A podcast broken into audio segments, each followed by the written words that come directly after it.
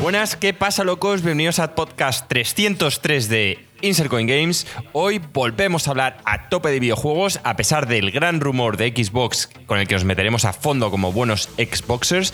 Pero Gringo nos hablará Cyberpunk, yo daré nota al Armor Core 6, Alex nos hablará del eh, Cobalt Core. Y la pregunta más importante que todos nos estamos haciendo, ¿Marco se pone traje cuando juega al Yakuza? Hoy lo sabrás. ¡Vamos! Además de todo esto, hablaremos del State of Play, de la gran noticia de Xbox y su publicación de juegos en las plataformas de PlayStation y quizás de la demo de Final 7. Joaquín, tío, siempre me encantan tus presentaciones, pero hoy te has olvidado creo que la mitad de los topics que teníamos No que hablar. puedo, habían demasiados topics, no puedo meter todo, tío. Esto no es un buffet. Luego lo otro son las pequeñas sorpresas, como la sección de los pequeños triunfadores de Lebowski, que Marco nombrará ahora. Que como siga así, en vez de los pequeños va a ser los pocos triunfadores de Lebowski. Así que, chavales, os tenéis que suscribir más. Me gusta, me gusta mucho más los pocos triunfadores de Lebowski. Marco, tío, aprovecha esta oportunidad y, y léelos. ¿Qué pasa, chavales? Tío, es que no me, no me habéis ni saludado. Ya queréis que lea aquí Ah, tal cual. ya no interesas, tío. En la cámara solo vemos tu brazo. No sales ni a la Quiero, cámara. Quiero aprovechar, tío. mañana es el cumpleaños de mi hijo. Hace un año, tío, estabais grabando un podcast y yo estaba allí ya acojonado, mi mujer, parto y toda la historia. Y bueno, desde aquí quiero felicitar a, mi hijo. Nada, un año ya. Y, estupendo. Venga, em, Luego nos tienes que contar una pequeña sección de cómo ha sido tu primer año como padre. Me parecería súper interesante. Y sobre todo, felicitar al pequeño Mateo, que se le gana el heredero de ICG, para que pueda disfrutar de, de- de lo poco que le dejaremos en el futuro aquí. solo estará, solo estará Ruffer por entonces viendo el Estaremos canal y eso seguramente. Pero bueno, em, me da la sensación de que se han suscrito dos personas. Seguido, perdón. Son Big Boss 4558, hace tres días no siguió, y Corominas 1 también hace tres días. Somos 488. Bueno, vamos a bajar un poco la- las expectativas. Quiero dos personas más para la semana que viene. Dos. Vamos a llegar a 490 y nada, vamos a ver qué tal. Mira, la gente en el chat, por cierto, gracias a todos, que como un miércoles más estáis aquí presentes. Goku 110 dice, me interesa lo del, lo del especial de Marco un año como, como padre. Dice que el mío tiene un mes, un mes, necesito referencias. Yo puedo dar mis impresiones luego si queréis en off topic, si da tiempo y, y demás. O sea, Ya sabes que los que estéis es. escuchando esto, vais a tener que venir aquí a los directos para escuchar estas mierdas, porque en el podcast de momento no va a estar. Tenemos que hablar de juegos, tío, que al final luego me, me resultan comentarios como el que me han pasado por, por email, que lo leeremos. ¿Vas a leer comentarios? Voy a leer comentarios, pero antes voy a saludar a Alex, que a pesar de que no le veamos en cámara hoy, está presente. ¿Qué tal, Alex? ¿Qué pasa, chicos? Nada, encantado de estar aquí otra semanita más. Podcast 303, qué maldita locura, ¿eh? Somos unos máquinas. ¿Quién lo iba a decir hace años? Sí. La verdad es que sí. Oye, pues estamos aquí con ganas. Eh, decir que voy a leer un comentario. No voy a leer los de los de iVoox. Este es especial. Es un comentario que nos han puesto por email. Hacía tiempo que no veíamos comentarios por email. Y Se, pone, dice- se pone una cosa seria porque Gringo se pone hasta las gafas. O sea, bueno, que porque, porque ya estoy mayor y no leo de la, la letra pequeña. No, eh, por curiosidad, el nombre que aparece en el email es Cristina Lozano, pero el, el email en sí es chrisesperma.gmail.com.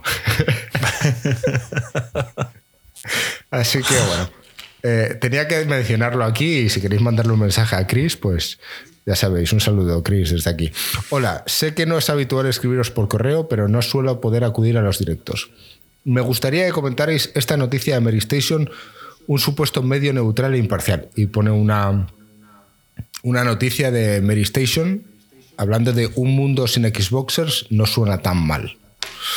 Si eso ahora lo vemos, si podemos comentarlo, Marco, pero voy a seguir con el resto del email.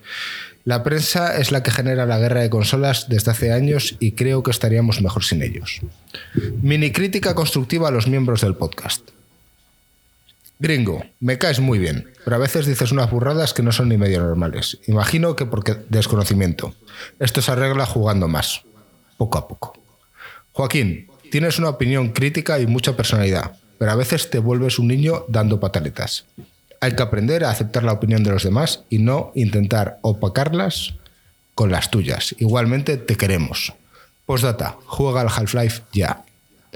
Marco, eres un buen mediador y un amigo de tus amigos. Sé que te encanta Game Pass, pero para mi gusto eres demasiado afín a Sony. Y se te notó mucho en el podcast de franquicias. Engrandeces demasiado los juegos de Sony y a veces desmereces otros que podrían ser incluso mejores. Pero si Sonic cayó en primera ronda, tío. No estuvo atento. Calla, calla, deja que lea el- todo, todo el email. Alex, la sabiduría del equipo. La única pega que tengo es que a veces enrolla demasiado y el podcast se convierte en un ZZZ. Por lo demás, seguid así, sois un grupo muy ameno de escuchar. Saludos. Gracias, Chris, por este mensaje constructivo. La noticia la vamos a leer, Marco. Hay que preguntar al CEO. ¿Qué noticia? Bueno, yo no la tengo, léela tú. Un mundo sin Xboxes no suena tan mal. Si Microsoft abandona la guerra de consolas y saca sus juegos en el resto de plataformas, más de uno debería reflexionar sobre su comportamiento en los últimos años. Vamos a hablar un poco sobre esto. Pero es ¿Cómo que eso es lo precisamente esta eso Como el quizás el que escribió la noticia debería Claro. reflexionar sobre su comportamiento. Eh, vamos a darle una vuelta a todo esto en el podcast de hoy. Sobre el resto de cosas, me encanta leer que la gente es consciente de que digo burradas cada cierto, cada cierto tiempo en el mundo de los videojuegos. Parte son troll y parte son eh, desconocimiento. Pero esa es la parte de la personalidad que, que me engrandece en este podcast. Gringo, la noticia esa es de lo que vamos a hablar. O sea, es de lo, lo de, sé, lo de ya Phil lo sé, Spencer. Joaquín. ¿Tú tienes algo que decir en cuanto a tu crítica?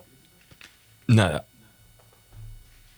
Que es viejo, que no es un ni- no se comporta como un niño, sé que se Ya comporta lo he como un explicado viejo. tantas veces, tío, que aunque sea un viejo y a los viejos les encanta repetir las cosas, no soy tan viejo. Aún soy suficientemente joven chochea. como para pensar Marco. que los demás pueden entender. Te has sentido ofendido, ¿no, Marco? Para nada. Eh, sí, soy muy amigo de mis amigos, o eso quiero pensar. Y eh, nada, que, tío, es que voy a, voy a hablar más de esto cuando hablemos de la noticia de Xbox. Así que me reservo para entonces. Vale. ¿Y Alex, algo que decir? Alex, ¿Qué voy a decir? nunca le Nada, cae que hostias. Tiene, ¿eh? O sea, tiene toda la razón, tío. Yo, yo me enrollo, es mi mayor problema. A veces me enrollo. Y si te interesa sobre lo que me estoy enrollando, pues, pues igual está guay, pero hay mola. veces que me enrollo sobre cosas muy de nicho. Eso es lo que hay. Bueno, hoy, te- ho- hoy hablará Alex un poquito del juego al que está jugando eh, para cumplir su apuesta, su apuesta del año. Entonces, hoy tenemos leña que cortar. Eh, gracias Mira, a todos por estar una semana aquí. Ya, que has dicho esto, solo voy a contar un chiste que he leído hoy, un meme que me ha hecho mazo de gracia, tío. Para que veas lo adultas que me gustan las cosas. Era, pues estaban hablando de San Valentín y ponía, ¿qué te gusta hacer después del sexo? ¿Vale? Y, y- y el meme contesta un pavo. Bueno, pues continúo con la autopsia y después me digo a mí mismo que por un momento de flaqueza no soy un mal veterinario. Me partí el culo de la risa. Nos los has enviado, tío, y he dicho. Me Es parece oscuro, espectacular. El principio no te lo esperas, pero en la parte del final es increíble. Lo del veterinario, tío, es que ya es en plan, madre mía, tío. Deberías contar un chiste a la semana, Joaquín. Ay, se me hizo tanta gracia, tío. Ay, la gente es muy ocurrente, tío. Me encantó. Bueno, vamos a hablar de juegos. Eh, la semana pasada cortamos el podcast eh, porque íbamos a ver el State of Play en directo con la gente que estaba aquí. Entonces yo creo que sería un buen mini topic para empezar a hablar. Marco, Mm, vale. ¿tienes un listado por ahí de las cosas que anunciaron? Yo a día de hoy Sí. Apenas recuerdo la mierda que fue. A ver, empezaron con el Helldivers 2. Es un juego multijugador Que sale mañana. Sale mañana y bueno, pues es un poco, a Joaquín le recordaba un poco a um, la peli esta de los 90 Jo- o de los 2000. Joaquín, ¿qué peli era? ¿Cómo se llamaba? Ni me acuerdo del juego, fíjate lo que me impactó ese tal. Coño, eh, la peli esta de ¿Quieres saber más? Mítica, tío. Star- Ah, la Starship Starship Troopers. Starship Troopers, pues ese rollo. Es un juego multijugador. ¿vale? Así que para nosotros, nada. Luego sal- anunciaron, eh, bueno, anunciaron, mostraron el tráiler Stellar Blade, que es ese JRPG mm, de combate de acción, para mí excesivamente genérico y que no nos decía nada, y el tráiler duró seis minutos y estábamos todos en plan, tío, vaya, vaya coñazo, ¿sabes? Así que eh, habrá gente que lo espera, pero a mí me pareció aburridísimo. Luego anunciaron el Sonic X Shadow Generations, que, que no recuerdo mal. O, sea, era, era aparte, Joaquín, un juego de estos de, de Dreamcast, ¿no? Era como un remake o algo así de Dreamcast. No, sé, tío, estás tío. hablando de cosas que sé que las he visto porque estuve allí, pero te lo juro, no tengo recuerdo de nada. Por ahora, ¿eh? de, de todo lo que has dicho, sé que estuve porque está grabado aquí en, en el, en el este, pero cero. Se nota, fueron, se nota tío. que, que esta parte no Quizá- nos la hemos preparado mucho. Y eso que fueron vimos el las dos cervezas que me tomé o, o lo malo que eran todo lo que anuncian en este tipo de eventos. Eh, ¿Qué más? Eh, anunciaron el. eh, Dragon Dogma 2 Zen- puede ser. Eso sí que me suena algo. Sí, sí, sí. A ver, el Zenless. Zone Zero, que, que no recuerdo ni lo que era. El Foam Stars, que es ese juego estilo. Me acabo de acordar. Estilo, Sí, lo Sí. del. Sí, lo estilo del. Splatoon. Splatoon. Y, y el Dave the Diver con lo de Godzilla. Dave the Diver con Godzilla. Dave the Diver es buen juego, ¿eh? O sea, que, que yo no lo- yo he jugado poco, pero, pero sé que es un juego que a mí me gustaría. Joaquín me no, por ejemplo, a ti acordar. sí, gringo, y a Alex también. Me acabo de acordar lo de Kojima. O sea, eso, eso fue lo más. Vale. Sí, lo, Sí. lo de Kojima es como para no acordarse Espera, espera. cuando Eh, ves ahora, al ahora pavo. vamos, ahora vamos. Luego mostraron eh, el juego, eh, la demo esta de Silent Hill, que se llama The Short Message y que es un estilo PT. Y, y, bueno, pues a lo que os irán copiar y tal, y que estaba ya disponible. Nadie lo ha jugado aquí, entiendo, ¿no? A la, esa demo de, de Silent Hill. Joaquín, creo. Y al remake del No. 2 que van a sacar, Y, tampoco. y luego, remake del Silent Hill 2, mostraron las primer- primeras imágenes o el vídeo y tal, y nos pareció todos un poco cutre. O sea, lo siento, pero si vas a sacar un remake de Silent Hill 2, que para la época todos recordábamos como una gran saga, o la mayoría, o al menos quizá Joaquín no, quizá un gringo no lo jugó, o Alex, yo lo recuerdo un buen juego, pero sobre todo es que es el favorito, digamos, de la mayoría de fans de Silent Hill. Que borre la Y- pantalla y- de carga de PlayStation 3, tío, en el vídeo. Es que queda fatal. O sea, cuando empieza PlayStation 3, Remake Resident Es que, tío, hay a veces que de verdad esto ya parece como el Pro Evolution Soccer de la época, tío, que se lo ocurren un poquito. se veía muy cutre el, el Silent Hill 2 para ser un remake, sobre todo porque venimos de un mundo donde existen el Resident Evil 2 remake que se ve increíble, que quedamos todos flipados. Este juego, yo escucho algún podcast que dice, no, pero es que este quiere mantener eh, la misma esencia. Ah, no, no, no, que no están haciendo en el huevos. Los de Bluebird Teams, estos que hacen, eh, hicieron de Medium, Joaquín, pues, pues no sé. No sé qué tal ese- saldrá el ese es juego, un, pero no ese es un estudio doble, doble A, tío. Ya, ya. Que, que de hecho, para que os hagáis una idea, me habló un amigo mío de que me, a veces cuando me cuenta temas de bolsa y tal, que uno de los brokers que él seguía se había hecho de oro comprando acciones de la empresa esa, que había que hacer no sé cuánto, y tío, tío, pues esa empresa hizo de Medium que sí, les debe ir bien, pero el juego fue, vamos, basura, tío, no se podía jugar. Aquí empezó un poco lo, lo- lo chulo, que fue el- la presentación de Judas, el juego de Ken Levine, creador de Bioshock, que ese nos llamó la atención. ¿Os acordáis o tampoco os acordáis Sí, de, sí, de, del de ese sí. Sí, sí, sí, De ese ese sí que sí. me acuerdo y de ese tengo bastantes ganas. Que básicamente es un Bioshock, solo que de otra, de otra empresa que no tiene la IP. Pero creo que había trabajadores del Bioshock original. Así y el de eso creador, tengo el creador. Ken Levine, el creador de Bioshock, está ahí. Pues tengo muchísimas ganas de jugar ese juego. Mm, luego, ah, para algo, para los fans, para nuestro amigo Chamo, amigo del VR, mostraron el Metro Awakening, que tuvo, tenía buena pinta, la verdad. Es, una, es un motivo más para plantearse la compra de las VR. Bueno, Y. ¿Qué más? Un juego que se llama Legendary Tales, que también sale para PlayStation VR el 8 de febrero. No sé, no me acuerdo de, nada de eso. Luego nos mostraron el Dragon's Dogma 2, que sale el 22 de marzo, tiene muy buena pinta. Y este nos llamó mucho la atención, que es el Rise of Running, que Miguel Cruz por aquí en las últimas semanas nos hablaba como la segunda venida de Jesucristo, tío, y el Rise of Running yo vi comentarios en Twitch, lo estábamos viendo en directo, y la gente, para PlayStation 3.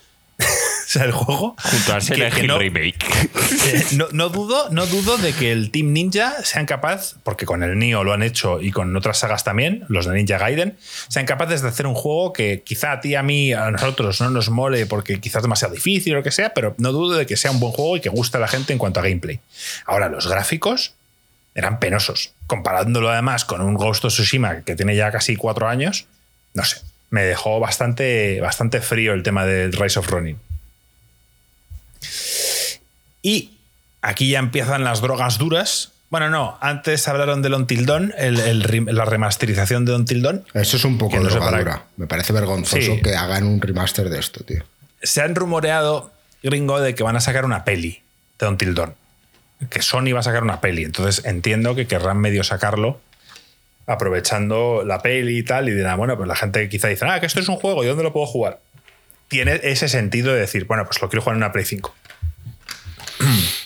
y luego ya sí, drogas duras con, con Death Stranding 2 de Kojima, que a mí me flipó el trailer. Yo no sé qué coño decís por aquí. Estabais todos diciendo que vaya, vaya mierda y yo diciendo, tío, se ve increíble. O sea, está a otro nivel gráfico y, y- y luego a mí las, las polladas y flipadas de Kojima, que ves a Troy Baker ahí tocando una guitarra eléctrica y lanzando rayos y todo eso, a mí me mola, tío. Es Kojima. Y a José Luis Moreno con los muñecos, tío. Es un grande. Ese plan ya es el puto siguiente nivel, tío. Yo es que lo siento. Mí cuando vienen a zurrarte con, con metralletas y una katana, tío, y tú sacas una guitarra eléctrica y te pones a dar hostias, tío, me... Es la escena esa de Mad Max.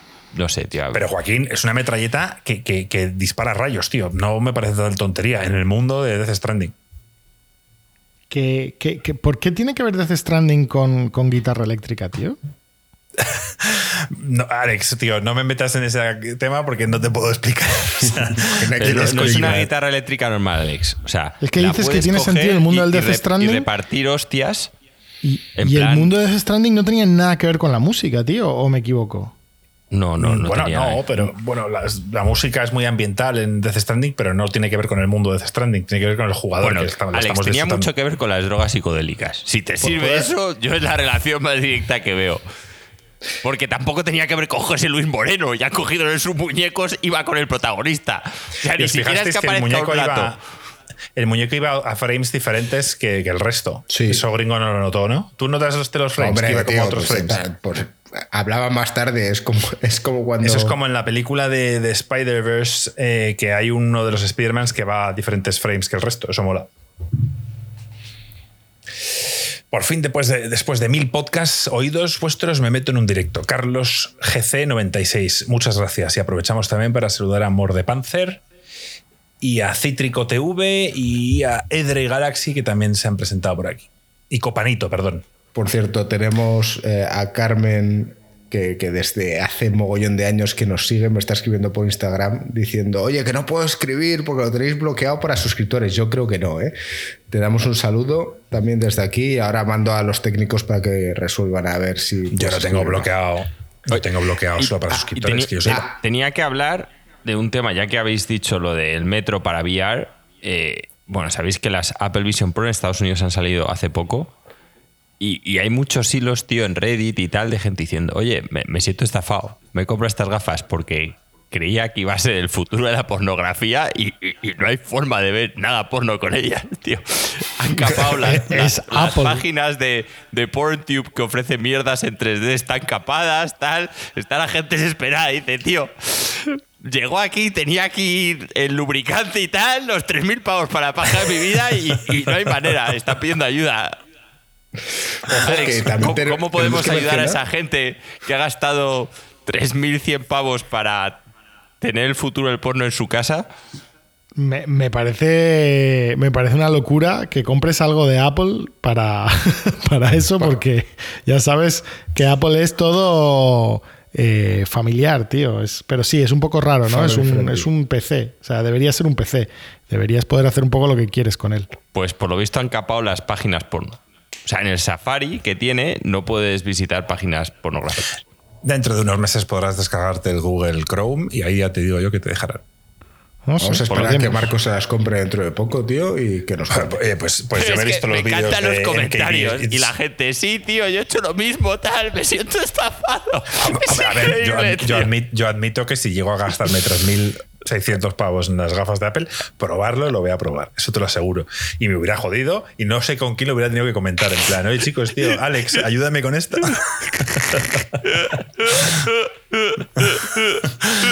Bueno, vamos a acabar con el State tío. of Play porque el anuncio gordo fue al final. Eh, es de estos anuncios que nosotros no somos muy fans porque es para básicamente la PlayStation 6, pero por lo menos Kojima dijo que estaba eh, trabajando en el siguiente juego o el ¿cómo se llama esto? El sucesor espiritual No de Metal, Metal Gear. Gear. Lo vamos a llamar el siguiente juego no Metal Gear.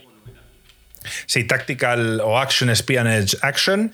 Eh, habla de que va a romper la barrera de cine y videojuegos. No sé si quiere hacer las dos cosas. Ha dicho Sony que va a participar con, con Kojima. No sé si en dejarle hacer una peli, una serie y tal, pero un poco como fue el juego de Quantum, Quantum Break, que luego no triunfó, aunque digo que es buen juego.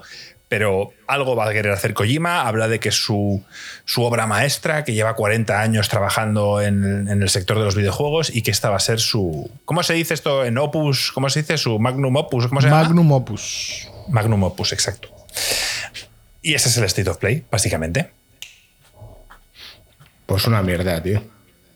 No, a ver, el Sí, tío, a no mí, no sé, que diga que va a ser su Magnum Opus, su Magnum Opus probablemente ha sido alguno de los Metal Gear. O sea, yo diría que, bueno, veremos, veremos. Yo A creo ver, que lo tiene iba que a ser el Metal pero- 5, Alex, iba a ser el Metal 5, pero eh, no le dejaron terminarlo. Ya. Pero el, el me- el- iba a ser. Lo que pasa es que, claro, Konami ya llegó un momento que dijo: Oye, tío, eh, te acabas de soplar el presupuesto que nos habías pedido por dos. Era lo que hacía falta, tío. A Kojima no se le cortan las alas. Ya, está claro, está claro. Pero bueno, eh, había muchos CEOs de Japón diciendo que, que, eh, no habían putes para los demás. A ti te viene, o sea, es que todo depende de la perspectiva. A ti te viene Miyazaki y te dice, necesito, tengo una idea en la cabeza y necesito tres veces el presupuesto Pero, del pero- pero el Y puto Miyazaki, su empresa hace un juego cada año, tío. Es acojonante. O sea, es que es lo más rentable Bueno, que eh, hay. oye, oye, Miyazaki oye, es vale, todo vale, lo contrario a Kojima. No, perdona, está a otro nivel, pero Kojima, que, eh, a ver, está sacando, desde que se marchó de Konami, ha sacado el Death Stranding 1, está trabajando en un, en- en un juego con Xbox, ahora dice que el Death Bueno, Stranding 2 que títulos, está títulos. inminente. Yo te digo títulos por año. O sea, cre- creo, creo que es un tío bastante fluido. A ver, Joaquín, eh, eh, los juegos de Elden Ring, los juegos de From Software son increíbles, pero todos utilizan un poco lo mismo y tienen unos artistas Que- increíbles que, que, no sacan digo que no. Yo, estoy brutales. seguro que si entramos en, en sus estos, seguro que hay gente ahí encadenada, tío. eh, han aprobado el esclavismo y hacen cosas pseudolegales. Pero yo te digo que rentabilidad, tío, yo no veo a ninguna empresa como From Software. O sea, a From Software le das el tiempo que se tiran los de GTA haciendo un juego y, yo no sé, o sea, no tienes el Elden Ring, tienes, tienes el, el Elden World, tío. Y dicho eso, eh, nada. Ahí terminó el State of Play. Todos os indignasteis, salvo yo y Ruffer, que estábamos encantados con, con el tema de Death Stranding 2. Y Miguel Cruz, y Miguel Cruz más. tampoco se indignó. Miguel Cruz, no sé si se ha estado por aquí todavía, pero eh, no necesita las Apple Vision Pro para, para disfrutar, de, disfrutar del State of Play. Em, Voy con las noticias cortas, gringo. Sí, pero espera un segundo. Es que mm, es algo que siempre me ha llamado mucho la atención y Carlos GC96 es la primera vez que viene por aquí, nos iba escuchando mucho tiempo y dice que, bueno, que va a jugar al, al XCOM 2, eh, que el 1 lo ha aprobado por nosotros. Y uno de los comentarios que más me llama la atención y me sigue llamando la atención es, por fin, después de mil podcasts oídos vuestros, me meto en un directo. Es de esa gente que nos escucha y no nos pone cara. ¿Te acuerdas? No sé quién fue que alguien dijo, ah, joder, pues yo pensaba que el rubio era no sé quién y que eh, Marco era de otra manera. Esto siempre me hace mucha ilusión. Me encantaría escuchar a la gente que nos está escuchando que nos diga cómo nos imagina. Si no nos ha visto. Claro, es que Pues ya seguro que si nos ha a todos visto, los trolls. Que más Claro. feos, pero luego es acojonante encima. Que tíos del mundo de los videojuegos como nosotros tengamos tanta clase y tanto estilo. No, pero como curiosidad, como Marco hoy, que nos hemos puesto en Discord o ayer, eh, se puso Guy Bruce a, a generar contenido con una IA sobre Marco sacando un CD de la PlayStation 5 y siempre salía un personaje pelirrojo. Pelirrojo. Decía, Marco mm, sacando un juego inacabado de tal. Y, y- y- y ponía un tío como así enorme, tal, un vikingo de estos go- gordos y grandes, pero, pero pelirrojos. Y le digo, ay, Bruce, que yo no soy pelirrojo. Y lo intentó como seis veces, tío, y todo el rato salía pelirrojo. De hecho, hizo uno de Joaquín hateando la Switch, tal, y sales como con un cuchillo ahí clavándolo en la Switch, tal. Es la polla. Buenísimo. Eres, buenísimo. eres pelirrojo de alma, tío, aunque no lo creas. Vale, vale. Ginger Lives Matter, tío. Como se dice en, en los fueros para espantar al resto de los pelirrojos, ¿no? Zanahori. Qué buena camiseta esa, Joaquín. Ginger Lives Matter. Claro, tío. Y luego lo más importante, stop killing gingers to make ginger ale, tío. Son las dos cosas más importantes que hay que aprobar, tío. Bueno, lee las noticias, Marco, tío. Pues mira, voy a empezar por una que se me había olvidado, pero me parece importante. Nos lo ha dejado aquí Mordepanzer en un comentario. Y, dice: Por cierto, no dijeron. Ya quitaron los sustos chungos de Alan Wake 2. Hubo alguien, no me acuerdo de quién, en los comentarios que me criticó mucho por, por quejarme de que los sustos de Alan Wake 2 eran too much, eran demasiado. Y que, y que a mí me, me provocaban em, rechazo hacia el juego y que fue uno de los problemas que yo tuve con él. Pues no ser el único, cuando rara vez esto ocurre, han reducido, puedes bajar el nivel de esos sustos, porque es que la gente se debió quejar de verdad. Hombre, es que eso Joaquín, lo los juegas con unas VR y te puede dar un infarto. Sí, sí. Y es que eh, el término en inglés es jump scare, que, que suele ser, se suele decir cuando, cuando los, los sustos no están currados, cuando son simplemente de pegarte susto porque sí, con música, con plantarte algo en la cara y tal. Y Alan Wake, que tiene muchísima ambientación y ya de por sí da miedo de cojones, no necesitaba eso. Para mí la cagaron con eso. Y ahora están reculando y han puesto un modo en el que puedes eh, reducirlo. Así que me hubiera encantado que lo hubieran hecho en su momento porque además lo busqué. Rara vez he buscado yo algo así en mi vida en un juego de terror y esta vez lo busqué porque me- de verdad que me estaba jodido. Así que me alegro, tío, que al menos hayan sido capaces de, de quitarlo. Se llama modo anti-infamia. Correcto. Em, ¿Qué más? Eh, otra noticia importante, Nintendo roza los 140 millones de Switch. Está la top 3 de la historia de los videojuegos. Solo le queda por encima la Game Boy, perdona, no, la Nintendo DS y la, y la PlayStation 2. La PlayStation 2 tiene 155 millones y la Nintendo DS 154 y Switch está en 140. Esto creo que ya hemos hablado hace poco, pero ¿creéis que va a lograr tal hito? ¿O creéis que en cuanto anuncien la Switch 2 y tal se va a diluir y ya la gente va a dejar de comprarlo y toda la historia? Se va a diluir, sin duda. Yo creo que se va a diluir bastante. Con la 3DS lo que pasa es que sacaron mil versiones de la 3DS que la cuentan como 3DS. Pero aquí el No, tema no, la está... DS, la DS. No, la nin- no, no es, no, es la a- 3DS, a, es a- la a DS. saber qué, qué cuentan ahí con lo de la DS. Bueno, pero Joaquín ya y PlayStation también. sí, la, la- bueno, la yo, 2, yo- la Slim, sí, pero la no sé qué. Yo, yo lo que te digo es que la 2, al precio que va a salir, que será un precio razonable, porque al final no deja de ser una consola portátil, la mayoría de la gente, tío, va a pasar. No es como con la Play 2, que mucha gente se sigue comprando porque para comprarte la Play 3, pues tenías que ser hijo de Jeff Bezos cuando salió, ¿sabes? Entonces, pues mucha gente tiraba de la Play 2. Pero aquí, tío, con Nintendo y al precio que va a salir la Switch 2, yo creo que la gente hará el upgrade a la Switch 2.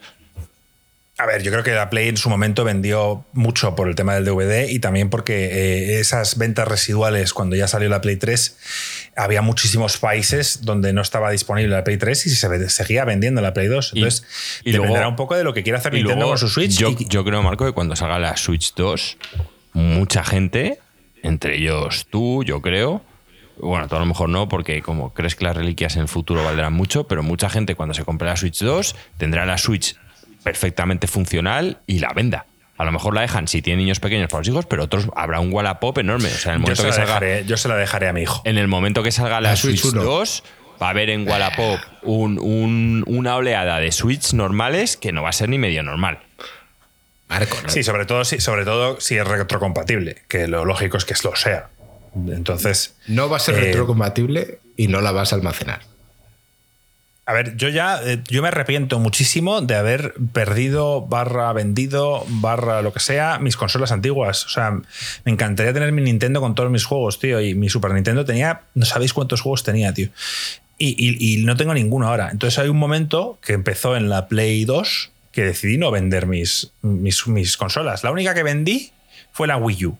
Esa es la única consola que he vendido porque dije, "Eh, tomar por culo. La vendí y ya está. Pero el resto las tengo. Tengo la Dreamcast, tengo la Xbox original, tengo la Play ¿Tienes la 3. Dreamcast? Aún. Sí, sí, sí. Sí, sí, sí. Tengo la Nintendo 3DS, o sea, tengo muchas cosas, gringo. Para los estudios. Pero bueno, sí. Podemos poner la serie de decoración. Eh, Antes estábamos hablando de From Software, pues eh, hay un.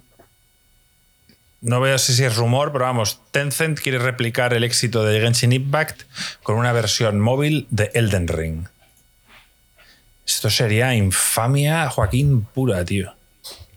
Pero Con Tencent ha micropagos comprado.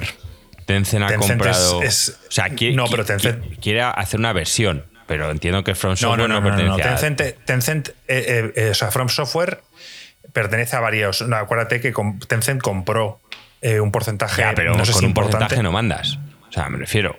Eh, Bueno, depende. Depende del porcentaje. No, claro, ¿tú ya lo sé. Si el porcentaje es de 51%, sí. O sea, entenderme, sé de lo que estoy hablando, pero me refiero que From Software ta- también sé que Sony creo que compró un pequeño Pero porcentaje. tal. pregunto, y no tengo ni puta idea, cuando siempre se habla de que quieren contentar a los shareholders, a los accionistas, ¿se refieren solo a los accionistas mayoritarios o se refieren también a, a cualquier persona que se planta allí como en el Madrid cuando No, no, van se, a se dar- ref- se refieren a los mayoritarios. O sea, que vayas tú. No, con no tus- son los mayoritarios. Normalmente cuando dicen también que quieren contentar a los accionistas se refieren mucho al tema de relaciones públicas, ¿sabes? Que, que es, que es importante para una empresa pública que cotiza en bolsa. O sea, si, si, si es una empresa que no cotiza en bolsa, yo no sé si From Software cotiza o no, si no cotiza en bolsa y dice, está intentando contentar a los accionistas, pues entonces ya sabes que es tema privado. Pero si es una empresa que cotiza en bolsa, están intentando eh, mantener contentos a los accionistas, eh, en muchos casos se refiere a, a la opinión pública, para que suban las acciones. Que al final es lo único que les importan estos CEOs, que les suban las acciones y que cobren sus bonuses. Si, si a la sé, larga Joaquín. la Joaquín, ¿vas a empresa es al- peor, al da igual. En móvil. No. Y, y- y no creo que Miyazaki se meta en esas. Porque ahora mismo es uno de los dioses de los videojuegos, tío. O sea, y, y no creo. El pavo fue justo contracorriente cuando sacó su primer Dark Souls. Todos los tíos en plan, ¿cómo vas a sacar un juego tan difícil? Esto no va a vender, tal cual. Todos los tíos volviéndose locos. Esto no sé qué, tal cual. Y el tío al final ha hecho de su voluntad un puto arte. Y va, todo era en contra de lo que cualquier CEO te habría dicho que no tienes que hacer. Y funcionó. Y vendió. Y es el puto dios de los videojuegos a día de hoy. Entonces, no lo veo. O sea, el Sekiro otro juego igual que cualquier CEO. ¿Qué? ¿Cómo, cómo vas a vender un juego que yo no me paso ni el primer boss? Pues da igual, el tío lo saca. Que no, que no, que es, que es, otra, es, es otra historia, tío. Bueno, sigue con las noticias, Marco. Em, esta es muy corta. Cliff Blesinski, que es el creador de la saga Gears of War, em, se postuló como asesor para la serie, pero Microsoft no ha respondido y él ha decidido pasar página. Básicamente esto es La ha dejado que visto. él, él se ofreció a, Porque a necesitaba ser dinero. consultor. No, dinero, pero si este tío, eh, para empezar, tío, se jubiló con el tema de, de, del Gears of War. Pasta, Joaquín, no te Pero imaginas montó cuánta. un estudio que El no le fue bien. montó, montó un estudio, pero que no le fue bien no significa que. O sea, ¿tú qué te crees? ¿Que puso el dinero de su bolsillo o consiguió inversores que metieron el dinero? Pues no lo Eso de primeras. Em, sí que en Sifted hablan de, de- hablan de que este tío eh, tiene una imagen eh, pública bastante mala. De chulo, de un tío que siempre está fardando de la mujer que está buenísima, de que es el mejor y tal. Y estos tíos, los de Sifted, que lo conocen en persona, nada tiene que ver en, en privado como es en público. Y dicen que en la última fiesta de Michael Pachter que, que hicieron, tal, se encontraron con él y estaba derruido porque tenía que despedir a toda la gente que en el proyecto este que tú hablas que salió mal y estaba muy jodido. Y ahora ha montado unos cómics que tienen muchísimo éxito. Y tiene un Oscar, Joaquín, por eh, ser el, el ejecutor, o sea, el producer de no sé qué película o no sé cuántos. O sea, que el pavo basta tiene. Ahora, el tío quiere tanto de la saga Gears que se ofrece como consultor, que dice además, lo dice públicamente, que si Microsoft fuera inteligente, dicen, si aunque me tuvieran allí en plan, no, eh, está aquí por, para ayudarnos, aunque no hiciera nada, serían inteligentes porque la gente al saber que el creador original está participando de alguna manera en el Claro, como hizo Elden Ring con el de Juego de Tronos. eh, Correcto, bueno, pues, pues eh, dice que Microsoft nunca le ha contestado. Que no quiere saber nada de tal y que el tío tiene que pasar página, que ya se ha ofrecido y que no va a mendigar más. Pues, pues como bien dice el otro, es un chulo. Porque, ¿sabes? En plan, tú crees que vas aquí a una empresa y dices, oh, os ofrezco mi ayuda. Oh, no me contestaron suficientemente rápido. Eh, Oh, eh, son gilipollas por no página, tal". contar conmigo estratégicamente. En plan de, vale, tío, o sea, si, si ahora seguro que no van a contar contigo, ¿sabes? Yo qué sé. Ahora, ahora seguro que no. Claro. Pero bueno, me pareció interesante. Y dicho esto, ya está. Estas son las noticias. No tenemos eh, nada de Schreier esta semana. mm, no. Que yo sepa, no. Bueno, falta una noticia simplemente que, que quería comentar y es que Disney se suma a la política de Netflix y ya ha dicho que empezando es inminente. Dicen que ya para marzo va ¿Qué a mierda de prohibir noticias esta lo de los de- videojuegos? No, bueno, es, a modo rápido, solo para saber. Que va a prohibir lo de compartir contraseñas. Que será como en, como en Netflix, que solo para una casa. O sea que mi amigo Oscar está jodido porque tiene ahora mismo conmigo. Bueno, técnicamente estás jodido tú porque dicen que si no, si ven que alguien se está conectando de otro lado, que la van a capar temporalmente a las dos personas. Bueno, pues, pues cambia la contraseña, ya ves tú. Oye, pero decir, decir por aquí que, que a Netflix son unos gilipollas, porque es que tengo mil problemas cada vez que voy a Alicante y quiero ver algo de Netflix. eh, esta cuenta no puede ser usada aquí y tal. Y digo, tío, que estoy de vacaciones, coño. Es que no te enteras. O sea, ¿no ves que estoy todo el puto día en, Madrid y de vez en cuando vengo aquí a Alicante y quiero ver una puta serie o película y me estás todo el rato preguntando? Estoy hasta los huevos. O sea, no funciona bien. es que eso, de nuevo, No. de nuevo, esto no es portal, pero aquí sí que Alex tendría que dar su do de pecho y decir, lo bueno que tiene Apple es que tú llevas tu puto iPhone, te conectas a una tele, pones el código BIDI y puedes ver tú cualquier mierda de Apple que tengas pagada porque saben que estás ahí. Y sí, Alex, en eso Apple lo hace bien, tío. Como en muchas otras cosas. Yo con Apple no tengo ningún problema. Claro, o sea, llego a casa de Alicante y me ponen un código que con mi iPhone Lo hago así, que ya lo sé, esca- sí, sí, escaneo sí. Y, y se abre Apple. Ya está, solucionado. Exacto. Porque saben que tienes tu iPhone y que estás ahí y que eres tú el que lo estás viendo y el que lo pagas. Sí, sí, sí, Apple eso lo hace muy bien. O sea, con Apple el único problema lo tienen los que han comprado el Vision Pro para tener el mejor porno en su vida. Carmen ha conseguido entrar en el, en el chat. Saludamos a Carmen. Bueno. Es una seguidora, tío, de hace mil años. O sea que, que estamos contentos de que estés por aquí. Eh, Desde sí, sí. casi de los de cuando grabábamos antes de pandemia en los estudios de Joaquín y tal. ¿Empezamos a hablar De, de videojuegos o queréis mencionar alguna noticia más? El que cambió del topic, tío. Que vamos a hablar de del topic importante, ¿no? Bueno, de- de- Sí. venga, pues del topic ya. Nada, bueno, eh, cuéntanos tu primera impresión. Bueno, cuéntanos un poco por encima. Lo que ha salido un rumor eh, que decían que Xbox había decidido que iba a empezar a lanzar sus juegos en las plataformas de PlayStation. Y de Switch. O sea, de Nintendo. No, de Sí, Nintendo claro. siempre. O sea, eso, eso lo hemos sabido siempre.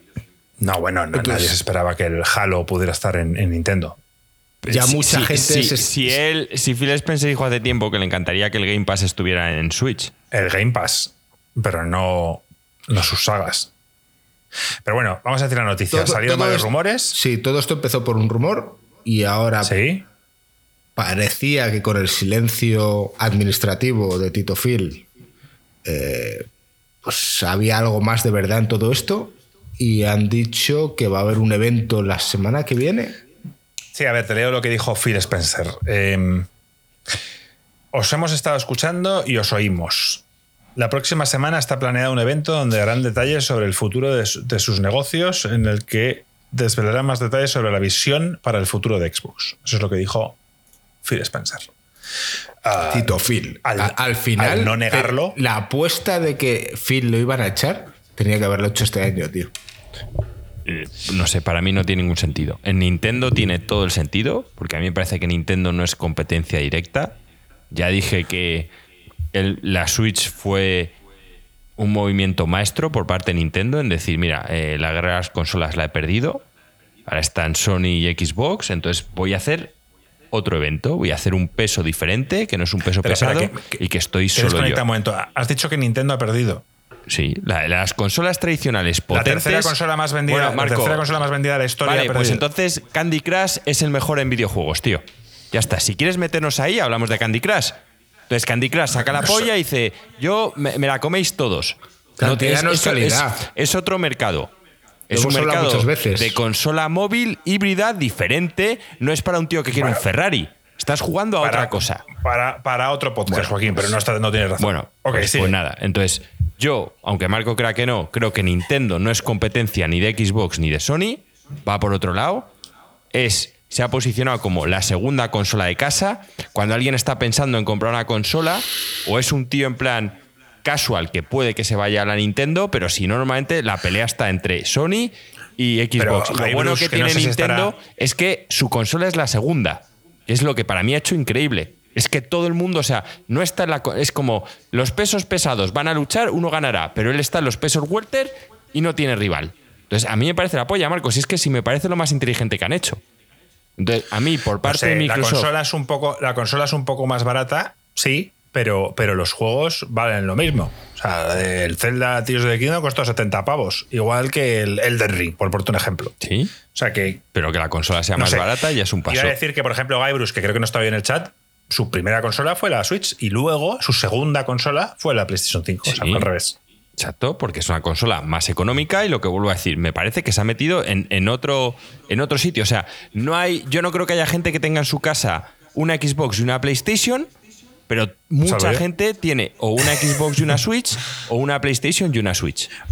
Vale, vale, no quiero meter esto de Nintendo. Eh, mi opinión es que esto es un- una noticia terrible. Esto es terrible. De verdad, ¿eh? O sea, eh, estamos. Yo no sé, no sé si Miguel Cruz estará contento con esto, pero vamos, estamos dándoles la sartén a Sony para que haga lo que quiera. O sea, quiero decirte, bueno, un mundo sin Xbox. competencia nunca es bueno. Eh, eh, O sea, ¿qué pasa si Sony decide sacar la Play 6 a 700 pavos? No, tal, da igual, es la vais a comprar, si es lo único que tenéis. no, Ahora la Switch. ¿no? Como dice Joaquín. A, a ver, es que es lo que te vuelvo a decir. O sea, a mí la Switch me parece como la moto. O sea, me refiero, están las personas que tienen su coche y su moto, ya está. Pero los coches eliges o el de Sony o el de Xbox y luego te compras la moto. Pues es lo mismo. Entonces, Nintendo ya ha ganado su puta partida. Y además, saben que nadie les va a hacer competencia. Sí, bueno, está Valve con su consola portátil, da igual, nada. Nada, la moto todo el mundo tiene la de Nintendo. Ahora, los coches, después de este movimiento, ¿quién coño se va a comprar una Xbox? Es que no lo, o sea, Nadie. no lo entiendo. Bueno, pero a ver, no hay nada confirmado todavía. Ya, a día de a hoy ver, te puedes es- es- comprar una Xbox a un precio razonable y jugar a Game Pass. O sea, puedes seguir teniendo sí, mercado, que- Joaquín. que- que- vale, gringo, que tienes el Game Pass. Vale, bien. Pero el tema está en que eh, eh, PlayStation ya tiene su Play Pass. ¿Vale? Te podrá gustar más uno u otro, pero vale, más o menos tienes los dos ahí. Pero ahora mismo, si te compras una Xbox, no puedes jugar a los exclusivos de Sony. Y si te compras la PlayStation, puedes jugar los exclusivos de Xbox, que justo el año que viene y el siguiente es Algunos. cuando. No, o sea, la, la idea de esto es que si se meten, es que se van a meter en serio. Sea, si no, tampoco. Claro, o sea, el Gears of War, toda la saga en PlayStation, eh, Claro. los Halo, el Master Chief Collection en PlayStation, o sea, O sea, te está- han comprado estás- Activision para quitarle el Call of Duty a PlayStation para volverlo a meter. Ah, por, Claro, es por que ahí no- creo no- que va el problema. No tiene ningún sentido. Entonces, lo que han hecho es que, es que no, no entiendo la compra. No sé. O sea, sé que esto yo es lo que yo dice creo Alex, que por no ahí va está el problema. No sé qué opinará Alex, pero en- yo creo que no se esperaban de alguna manera que les iban a obligar a, a dejar Call of Duty en PlayStation durante 10 años. Y eso les ha roto, porque sabiendo ellos que podían comprar Call of Duty, Activision, Blizzard y, y, exponerlo de exclusivo en Xbox, eso era un golpe maestro, a mí me parece ruin, pero era maestro. Y, y el hecho de que les hayan obligado a, sacarlo en, en PlayStation hace que quizá no les salgan ya los números, quizá dicen, pues no compensa. A ver. Es eh, más, puede que esto ya vaya por encima de Phil Spencer. Puede que la- el tío este se llama Satya Nadella o como sea, haya dicho, oye, ¿qué pasa aquí? No, no, olvidaos. Sacamos todos los juegos don- donde quieran y ya está. A ver, yo, yo con el Call of Duty, aunque te obliguen a tenerlo 10 años, yo, yo tengo estrategias que haría. Prefiero, si es por eso, digo, vale, perfecto. Call of Duty, 120 euros. Lo tienes en Game Pass. Dicen, y los de Play, oye, no, no, si lo quieres comprar en Xbox son 120 euros también. Firmaron, firmaron una movida en la que no podía haber. eh, Cambio de precios. Si Sony son los primeros que suben los precios cuando les salen de los huevos. es competencia era si en, Xbox, si en Xbox lo vendes a 120 euros el juego, ¿qué competencia es leal es eso? O sea, tú te quieres comprar el juego en Xbox, 120 euros. Te lo quieres comprar en Sony, 120 euros. Ahora, pagas tu Game Pass y tienes el Call of Duty. Anda que no tienen Sí, abogados bueno. todas las empresas grandes americanas para no pagar putos impuestos y no lo van a tener para esto. Nah, no, no me toquéis la polla, tío. No jodas. No, y, y esta es la primera solución que os digo yo. Sí, sí, está. ¿Lo quieres jugar en tu PlayStation? 120 pavos. ¿Qué día tienen el evento? Estos. No lo han dicho todavía. La semana han dicho que que, lo viene. harán para la semana que viene, pero no han dicho. Yo, yo es que no le veo ningún sentido. No sé, Ale- Alex, ¿tú económicamente ves que, que- No sé, o sea, ¿tú le ves que este rumor puede salir adelante? Que abandone la guerra de las consolas, en plan, y que ponga todos sus exclusivos en Sony, pues a ver, no tiene sentido. O sea, si tú pagas, o sea, todo lo que han pagado por Blizzard y Activision y tal, sería básicamente dinero tirado a la basura. Porque ¿Pero por qué? O sea, ¿no venderían más en PlayStation? Quiero decir, ¿ganarían más dinero sacando los juegos en PlayStation? Ya, Sí, pero o sea, tú, Duty, por tú- ejemplo. tú cuando compras una empresa así como han comprado ellos es por las sinergias, o sea, no lo estás comprando porque, porque vendan X, o sea, eh, no, tiene- le- si, si lo compras si, no, si lo compras a un precio justo, que es lo que hicieron un poco con Activision, un poco por debajo del precio de mercado, pero bueno, más o menos justo, pues para eso no vas a tardar muchos años en recuperar el dinero que has invertido, eh, muchísimos. Mientras que si lo estás comprando por la sinergia, no, porque me va a dar, me va, me va a hacer ganar la guerra de consolas y por tanto luego voy a poder tener, tú sabes, exclusivas o no sé qué, o, o que todo el mundo use mi plataforma, o yo qué sé, o, o las pajas mentales que se hacen los CEOs con las grandes adquisiciones que realmente en la realidad rara vez eh, funcionan, pues, pues no sé. Eh, a mí de las cosas que más gracia me hacen es eso, ¿no? Que toda la gente dice, no, si tal empresa comprase tal otra, si Apple comprase no sé cuántos, no sé qué. Normalmente cuando eso pasa se destruye lo interesante que tenía la empresa. La asimila a la otra con su cultura, con su tal, y, y se jode. O sea que, que no sé, no, no sé, no, no. Oye, igual, igual van a, van ahora a tirar la toalla, pero no sé, me sorprendería. Me sorprendería. A ver, hay, hay casos. El, el caso de Minecraft que lo compró Microsoft y que permitió que siguiera en, en la consola de Nintendo y la, y la de PlayStation. ¿Fue una buena decisión? Yo creo que sí. Porque ya. ¿Sabes? Pero Sería algo Minecraft- con Call of Duty. Min- perdón que te interrumpa, pero Minecraft Sí, sí, no. no lo compró realmente eh, Xbox, Minecraft lo compró Microsoft. Y, te digo por qué, porque Minecraft, Microsoft, una de las cosas que lucha con muchísima fuerza es eh, a atrapar, o sea, a mantener a todos los desarrolladores en el mundo de Microsoft. O sea, toda la gente que tira código. Y entonces que, que sea fundamental en el mundo moderno hacer negocio los ordenadores y si estás usando ordenadores, que esté Microsoft. Entonces, claro, nosotros estamos en Europa, donde Microsoft tiene mucho control, pero no tanto como en Estados Unidos. En Estados Unidos, tú quieres trabajar en cualquier proyecto para el gobierno, cualquier empresa grande, cualquier tal, o sea, es Microsoft hasta, hasta arriba. Y, y em, el Minecraft era una de las avenidas por las cuales más estaban teniendo gente que aprendía a programar. La gente a programar y hacer cosas para el Minecraft, hacer mundos, hacer mods, hacer cosas. En el Minecraft siempre ha sido como muy fácil, muy, muy fácil de entrar. Y ellos eh, dijeron, esto, es como Lego, ¿sabes? Es, es como Lego, pero en el mundo digital. Y es una entrada genial para, eh, para la programación. Entonces ellos querían controlar eso. Pero por eso te digo que sí, Minecraft es un juego, pero realmente Minecraft lo compraron como un tema estratégico para Microsoft, más que, más que un tema de, oh, esto le viene bien a Xbox.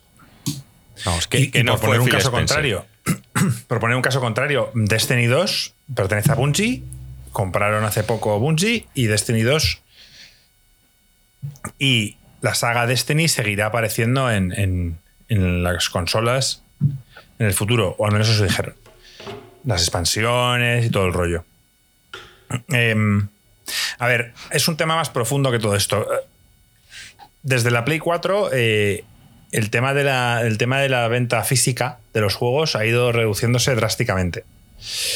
Vale, eso es un problema, creo que para Xbox, porque eh, al final tú, si te, evidentemente tenías que elegir a Xbox, o sea, la Play 4 o Xbox One, en esa generación fue tan abismal la diferencia entre una y otra que evidentemente casi todo el mundo eligió la Play 4. Y ahí crearon sus bibliotecas digitales.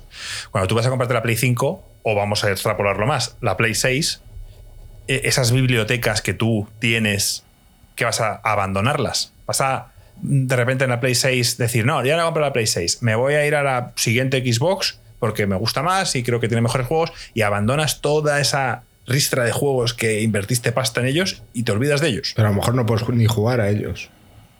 Sí puedes, sí puedes. Desde la Play 4 ya la, retrocompa- la retrocompatibilidad eh, es, es, un- es una exigencia ya que marca el, el usuario y que eso ya no pueden echarse atrás. No, es una exigencia que de nuevo aquí em- empezó Phil Spencer a darle mucha caña.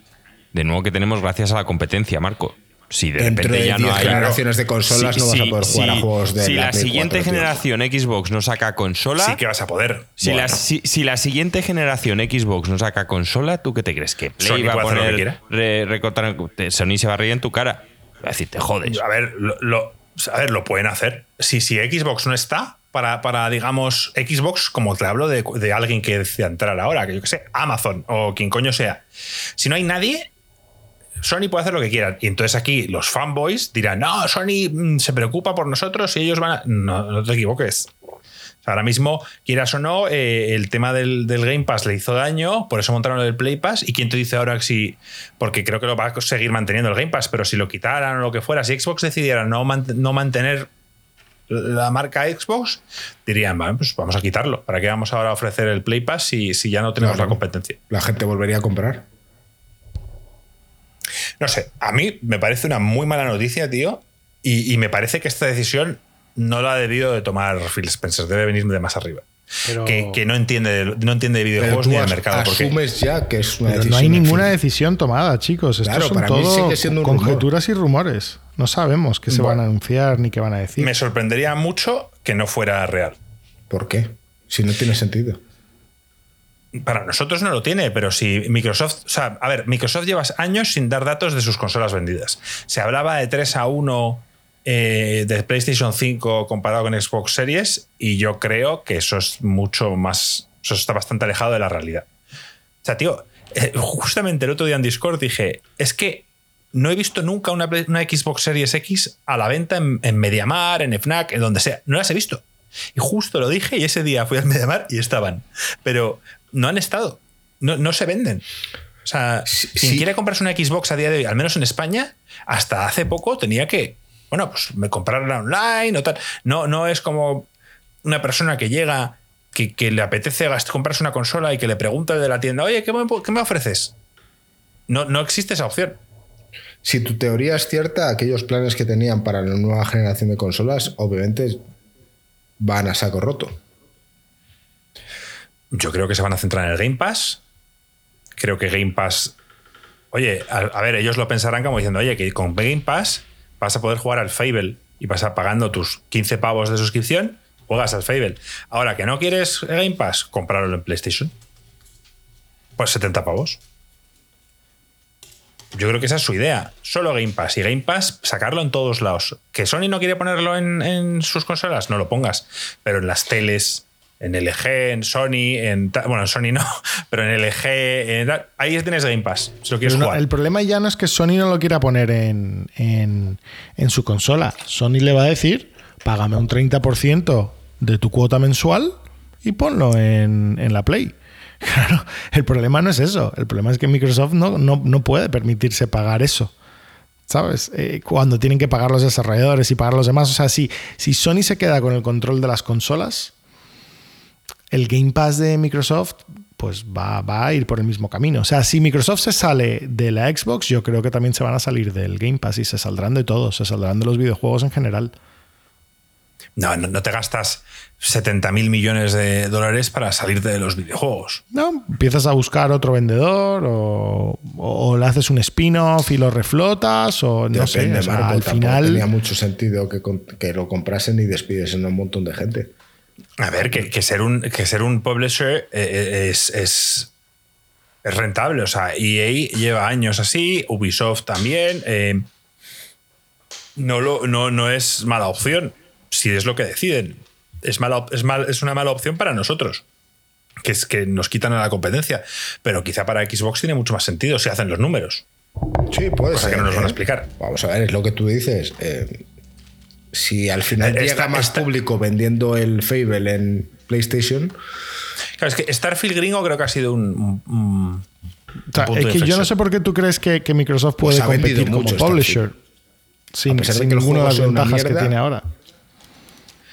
¿Cómo, como Alex? ¿No te he oído? Que, que, no sé por qué crees que Microsoft puede competir como publisher. O sea, solo como publisher de repente pierde todas las ventajas que tiene y, bueno, pues, pues tiene todas las de perder. Claro, pero ¿qué ventajas tiene si no se venden consolas? O sea, nadie compra la Xbox. Entonces, estás fabricando una consola que nadie compra. Yo creo que sí que se han vendido. Las series S se han vendido, tío. Bueno, ya, pero es que las series S, al igual que tú dices que la Switch no es competencia, las series S tampoco. Y, hubo un dato que no es oficial de Xbox, que se hablaba de que de ese 3 a 1 que decían que vendía la, la Play comparado con la Xbox, el 75% de las de ese 1 son Series S. O sea que imagínate si comparas la Play 5 con la Xbox Series X, la diferencia es abismal. Y dirán, tío, es que por cada mil consolas que venden estos, nosotros vendemos 10. Pues es que. Bueno, pues ya está, tienes que seguir así. Es que, tío, eh, se están recuperando lo de Don Matrix, es que es lo que hay. Pero justo, pero lo que me parece mal, justo Xbox lo que tiene es pulmón para aguantarlo. O sea, me refiero, la siguiente generación para mí ya es esta en la que podían empezar a decir, oye, mira esto, ya, obviamente esta recuperarla iba a ser complicado, pero ya la siguiente, en el momento en el que esta demuestras que puedes sacar juegos AAA, sí, vale, es una cagada. Sacaste el Starfield, tío, y, fue una puta mierda. Es que a mí Bethesda, ya os digo, a mí no me, no me molaba. Vosotros dijisteis, comprar Bethesda tiene todo el sentido del mundo. a mí no me gustaba. Ya lo he dicho mil veces, hay mil compañías antes. Es que había comprado CD Projekt, pero de, calle. Pero bueno, ya, está. CD Projekt hace poco ha dicho que no está en venta, que no tiene ningún interés en venderse. No, ya, ya, ahora, ya, ahora no pueden porque es lo, que, es lo que dicen, que ahora Sony ya va a ir a cuchillo, en monopolio, tal cual. Pero en el momento cuando compraron Bethesda, vamos, por lo que pagaron por Bethesda, a mí lo que me, hace pensar, Lo que me hace pensar que esta decisión viene de más arriba y no de Phil Spencer es que, que, eh, eh, se han cansado de esperar a que ese vuelco que iba a dar, o al menos esa competencia que le iba a dar Xbox a, PlayStation, no, no, ha, no ha salido adelante. O sea, llevamos tres años diciendo, el año que viene van a salir estos juegos. No salían. El año siguiente otros no salen. Entonces se han cansado, lo, lo cual me hace pensar que justo ahora, cuando de verdad este año al parecer tiene buena pinta, tienen tres, cuatro juegos importantes, que ahora decidan darlos en PlayStation. Entonces me da la sensación de que es alguien de arriba que no entiende, pero que ha dicho, mira, si esto lo huevos de tirar aquí dinero, se acabó. Si es lo que tú dices y es una decisión de encima, entonces tienen que rodar cabezas y rodará la cabeza de Phil Spencer, porque ha dejado de tener sentido y peso su palabra. Sin duda, 100%. O sea, si, si, si es así, eh, esperad que Phil Spencer esté despedido, en nada. Claro. Y por fin ganarás tu apuesta. Eh, para el único año que no la ha puesto, ¿sabes? Yo es que. Dice Olaf, dice Olaf, tienen que hacer lo que hizo la 360, la mejor consola de aquella generación. Y tiene razón. Pero, pero yo creo ni que ni con esas vale. Ya, ya hay, hay tal fanatismo o tal con la PlayStation que, que difícilmente, aún siendo mucho mejor consola, puedan conseguirlo, ¿eh? No lo sé. No sé. Yo, yo ya veremos la semana que viene, pero me, parecería una, mala noticia. oye, quizá nos hemos adelantado mucho a lo que decían Alex y Gringo de que son rumores, pero a mí me da la sensación de que son real, porque si no, se está montando una gorda en internet. Hay, hay, que esto dará un poco igual, A pero ver. hay gente que está retirando su. O sea, en Twitter es un escándalo. Hay gente que, digamos, que estaban contratados como twitcheros eh, para promocionar la marca Xbox que han dejado de trabajar con ellos. O sea, bastantes revuelos está montando como para que si fuera mentira, Phil Spencer hubiera dicho, oye chicos, que no. A ver, Marco, también Phil Spencer va a conseguir a raíz de esto que el programa de la semana que viene lo vea un huevo de gente. Sí, sí, y depende de lo que digas. Pero ya de primeras, mucha gente que no lo iba a ver, con lo que se ha montado, lo va a ver. O sea, se va a meter en el programa. Entonces, lo, Sí, no, no, lo lo puede diciendo aprovechar, lo puede aprovechar para soltar una noticia positiva, importante, que va a haber mucha gente y hacer un programa mítico. que varios periodistas de renombre han dicho que la historia es real y yo al menos en la página que me meto que es Sifted eh, ponía debajo de la noticia, dice este tío es un insider que rara vez suele fallar. Vale. O sea que- Y- que y- cuando el pero fue, fue el periodista este que sigues tú, ¿fue Jason Schreier o no? No, no, no, no fue Jason Schreier. Ah, pues ves, ya tenemos una No fue Jason Schreier. Que ese, ese normalmente No, sí que no no. falla nunca. Él, Jason Schreier, no se ha pronunciado. Es que Jason Schreier tiene mucho insight eh, de los trabajadores. Pero quizá al nivel al que él tiene acceso, que son los trabajadores, no nadie sabe de esto. Yo ya te digo, yo no le veo con, Empleados, con toda la pasta que han movido. Además, es que los CEOs de Microsoft, o sea, su última gran decisión, que fue poner a- al John Matrix ese tío, fue lo que jodió las consolas. Entonces, aún se están recuperando de, de la última decisión de un CEO. A ver, hay, un, hay un límite, ¿eh? O sea, hay un límite de, de- de- de cuánto dinero y cuánto esfuerzo empresarial se le puede meter a algo. Y sobre todo yo creo que este problema anticompetitivo y tal mm, no puede haber ayudado a- al, ¿sabes? El caso de Phil Spencer, en plan de, no, el plan es vamos a comprar a esto, va a ser tal, y que, y que haya sido tanto revuelo, mm, ahora mismo Microsoft está 100% enfocado en la IA, ¿sabes? Todo el futuro es la inteligencia artificial y que no sé qué y qué tal. Eh, como que, bueno, pues olvidémonos de los videojuegos, que es una distracción y no tiene nada que ver con nuestro propósito de servir a las empresas. Es, es posible. o sea, se- es Dice posible. Miguel Cruz en el chat eh, que su objetivo, el de Xbox, era en 2027 llegar a 20 millones de usuarios del Pass, que era su límite, y que si no vendían, eh, que si no llegaban a ese número, que se salían ¿no? del modelo de negocio.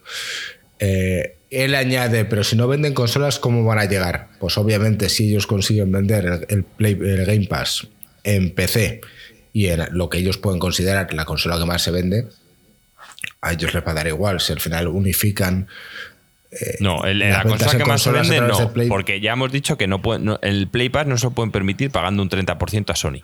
No, o sea, el Game Pass no sale rentable.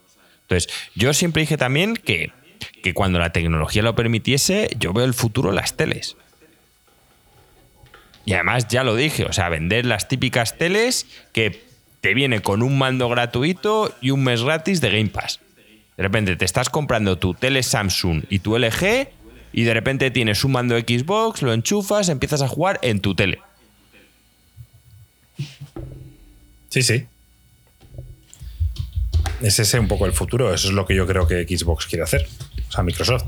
Ahora, es, es- a mí me da pena, aparte ya de todo. Hablo ya de- del sentimiento de que, de que los Big Three que se llamaban, pues uno puede caer. Puede retirarse de la pelea. Y es, que, bueno. y es que nadie se va a sumar, ese es el problema. Tampoco hay, porque Google Claro, ya ver, intentó ¿qui- tal. eh, ¿Quién en fin. coño crea una consola ahora? No, nadie. El- el- Apple la oportunidad de crear consolas ya pasó. O sea, no, ya, ya na- hoy en día nadie puede entrar con una consola nueva.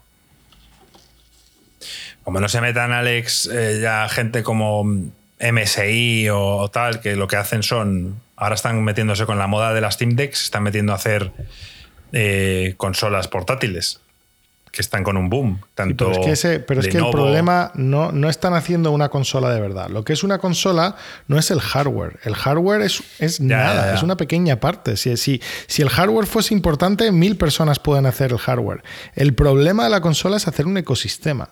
Y esas Steam Deck que están haciendo no están usando un- no están creando un ecosistema, están usando el ecosistema de PC y por tanto no, no pueden realmente crecer mucho más allá que el tamaño de PC. O sea, no, no son consolas. O sea, no, no es lo mismo. Sí, tienes razón. No, no, sí, sí, tienes razón porque no tienen estudios O propios. sea, eh, Así, ahí Google es tan fácil Google como ver intentó- quién se gana, quién se gana el 30%, ¿vale? Pues Steam, no MSI, no nadie de esto. Por cada juego que estén jugando en una Steam Deck o en una este de MSI y tal, es Steam el que se está guiando la pasta. O sea, que Claro, el ecosistema o sea, lo ha creado Steam. Resumiendo, para poder vender una consola tienes que tener exclusivos. Tienes que tener un motivo para comprar esa consola. Y nadie, yo no veo a nadie capaz de sacar exclusivos que hagan la competencia a Sony, salvo Xbox, que es un rumor, pero que al parecer no está interesado en hacerle la competencia. Así que No, juegos como el que ha salido ahora, que no sé cómo andará de jugadores, que vendieron 7 millones de copias en, en Steam, en, en la copia de Pokémon. Si de repente esa gente, que obviamente no es su objetivo, ¿no? Saca una consola solo para jugar ese juego, el problema es que jamás llegarían a los números de ventas que han llegado si tuviesen que obligar a la gente a comprar su consola. Pero es la única Y manera de poderse meter en este mundo. Tío, la gente, no, no sé si es una percepción mía, pero la gente últimamente es más paciente. Bueno, Los calentados como nosotros, yo sobre todo, que, que por querer jugar a ciertos juegos y, y también porque me, me lo, en- me lo puedo permitir, la compro. Pero la gente es paciente. La gente dice, bueno, pues ya compraré más adelante Hombre, la Marco, Play 5 Marco, cuando... es que Yo creo que la gente también, mayor. Los juegos salen rotos, tío. Es que al final la, También, la gente, no la gente que juega los juegos el día uno es que somos gilipollas. O sea, pagas el full price y, y el juego no está bien hasta dentro de cuatro meses. No, pues a mí no me hace ni puta gracia, Marco. La realidad lo hacemos porque muchas hay a hablar con el canal, pero eh, por ejemplo, el, el otro juego que jugué el otro día de. Bueno, que jugué hace poco de la compañía esta que, que era del, que del Warhammer, el Roguelike, ¿vale? Que es de la compañía que ha hecho los Pathfinder. Tío, todos sus putos juegos están rotos, tío. Pero No, rotos. no es y- un y- roguelike, estás hablando de Rogue Trader. de Rogue Trader, eso. Y, y- sus juegos, tío, hasta, hasta que no sale el GOTI, no, no están arreglados. Y lo peor es que empiezan más o menos bien, pero según vas avanzando de chapters, cada vez hay más putos bugs, tío. Entonces, es que, joder. Sí, All Cat Games. Pues es una putada, tío. Pero es que, es que claro, pues se te queda cara, es un normal. O sea, pagas el full price y tienes una experiencia mediocre. Y al final, el que juega el mismo juego un año y medio después, paga la mitad y está jugando con mejores gráficos, con sin bugs o muchísimos menos bugs, con el juego encima eh, sin problemas también muchas veces no lo levelean mejor o lo nivelan mejor. El tema de ciertas habilidades que puedan estar rotas es que es absurdo, tío. O sea, lo de, lo de jugar el día uno es que ya te digo, nosotros porque tenemos el canal y hablamos de los videojuegos, pero no, no tiene mucho sentido, macho. Es que es una sí, la seguridad. bueno, también, también eso ayuda, porque justamente eh, los juegos de, de Nintendo y de PlayStation suelen salir bastante pulidos de lanzamiento. Quiere decirte que es una seguridad de que cuando te compras su consola, sabes que esos exclusivos, ¿qué tal? Vas a poder jugarlos prácticamente sin problemas. Sí, sí, Marco, Quitando algunas excepciones como el ¿cu- Pokémon ¿Cuántos juegos de Escarlata o- PlayStation en cuatro meses se ven mucho mejor? No, no te digo que no estuviera listo, pero le No, meten típicos Spider-Man 2, parches de fidelidad, 2. de tal, de cual, que ves Sí, que mejor, elegir- con mejor frame rate, tal. Sí, sí, el Spider-Man 2 tenías que elegir entre frame rate o resolución. Esas eran las dos opciones que había de salida. Y de repente, como un mes después, las dos combinadas. Y tú, "Ah, coño, pues me hubiera gustado disfrutarlo Pues ya está. en es- esa. Sí, sí. y eso fue un mes pero después, que, que a veces es más, o luego muchas veces meten típico contenido gratuito. A lo mejor el Horizon lo juegas seis meses después y te han metido típicas mierdas nuevas, más equipo, más tal, y sin cobrarte más. Entonces, no sé, la gente dice, bueno, el que lo compró también lo puede, pero no quiero volver a jugar. Ya. Ya, ya, es como cuando nos sacaron el, el Final Fantasy VII, el remake, el Intergrade ese que metían a Yuffie y la historia del principio. Nadie lo ha jugado aquí. No, Eh, nadie no, se ha vuelto pero a la jugar. idea el es que ahora juego. si te lo compras, eso lo hicieron para sacar más pasta, que lo harán con el siguiente también, pero al final el que se compró el Final Fantasy un año y medio después, se compró ya la versión que te venía por el mismo precio, ese DLC integrado y te haces todo de una tirada. Sí. Porque era el típico Sí, sí, DLC sí. corto, que a mí no me gusta jugar. Entonces, pues, Es lo que te digo, que, que, al final es que han hecho, bueno, pues y nosotros vamos a seguir aquí. Pero yo te digo, yo si el día de mañana no estoy en Insert Coin, yo me voy a plantear mucho jugar los juegos el día 1. Es que los prefiero jugar un año después. Es que todos son ventajas. El único problema que tienes es que te puedes comer spoilers. Ya está. Sí, sí. Bueno, pasamos. No hay mucho más que decir con esto. Eh, eh, esperaremos a la semana que viene. Um, ¿Qué, ¿Qué, día de la semana que viene es esto? No se sabe. No, no, no, no han dado fecha todavía. Se va a hacer rogar Tito Phil. Sí. Esperemos que sea antes del miércoles. No, ¿cuándo vamos a hacer el podcast la semana que viene? El martes. El martes. El martes. el, coño, antes del martes. El miércoles es, es, San Valentín, tío. San Valentín. Vale. Bueno, pues ahora. Eh, no sé cómo. ¿Quieres queréis? dar algún mensaje así rápido, así a esa gente enamorada que quiera hacer un plan en pareja? Eh, no. Que disfrute, que lo disfruten. No, no mucho más. Pues Marcos ha ido. Yo iría que Gringo o Alex, uno de los dos, os animéis Ah, y- con el. Espe- espera un segundo, ahora, ahora avanzamos. Simplemente dar eh, una pincelada de que esta semana, bueno, o ayer salió la demo del Final 7. Rebirth. Eh, si estáis aquí para escuchar nuestras opiniones, no las vais a escuchar porque ninguno de nosotros lo ha jugado. Y no porque no podamos, sino porque no queremos simplemente comentar algunas pinceladas de la demo importantes por si queréis tener algo de información. Decir que la parte de la demo que está disponible ahora no la tendríais que rejugar cuando juguéis al juego, pero como es, Joaquín, dentro de una semana y pico sale un No, capítulo 2. Sí, sí. Van a sacar. Este es el capítulo 1, ¿vale? Entonces lo podéis jugar gratuito. eh, luego van a sacar el capítulo 2. El problema del capítulo 2 es que no es exactamente igual que el del juego. Luego no se os va a grabar la partida del capítulo 2. Pero cuando empecéis a jugar al juego, el capítulo 1 sí que se os va a quedar grabado. Y ahí os van a dar dos objetos. Bueno, uno que es un talismán para conseguir más recursos y otro que son, pues, típica mierda que te da más pociones para curarse y, y mierdas así. Entonces, no lo sé. Yo, desde luego, si me animo a jugarla, será solo jugar el capítulo 1, que es el que se me queda grabado. Pero es que también empezar ahora, hacerme un capítulo para luego jugar al juego. Me, me Que gusta no, que no. jugarlo del tirón. Yo, a ver, a ver, todos sabemos, eh, sin entrar en spoilers, es un flashback en el que se ve a Cloud y Sephiroth llegando a un pueblo que está en llamas y tal. Esa es la, demo, al menos la primera parte. Y, eso a mí en Final Fantasy VII, en el momento en el que ocurre, es un momento como importante. Y, y creo que, que tiene un, tiene un motivo de ser que aparezca ahí y es importante para la narrativa que aparezca ahí. A mí jugarlo así en una demo, pues no. O sea, hablo incluso para la gente que, que nunca ha jugado al Final 7, no creo que deberían jugarlo. Creo que lo deberían jugar cuando toque, que es cuando salga la, El juego. Ahora, si lo que queréis es probar la, la- la segunda demo, que es para ver un poco el mundo abierto y, y- y ver cómo un poco son los combates y todo eso, me parece bien si lo queréis probar. Yo no lo voy a probar. Primero, porque no tengo tiempo. Estoy metido con el Yakuza y, y ya dudo de que pueda acabármelo a tiempo para el Final 7. Y no, no quiero. Ya jugué el remake. Me acuerdo que jugué la demo del remake y lo jugué porque, joder, eh, era el Final 7 remake y, y tenía muchas ganas y por el canal y toda la historia.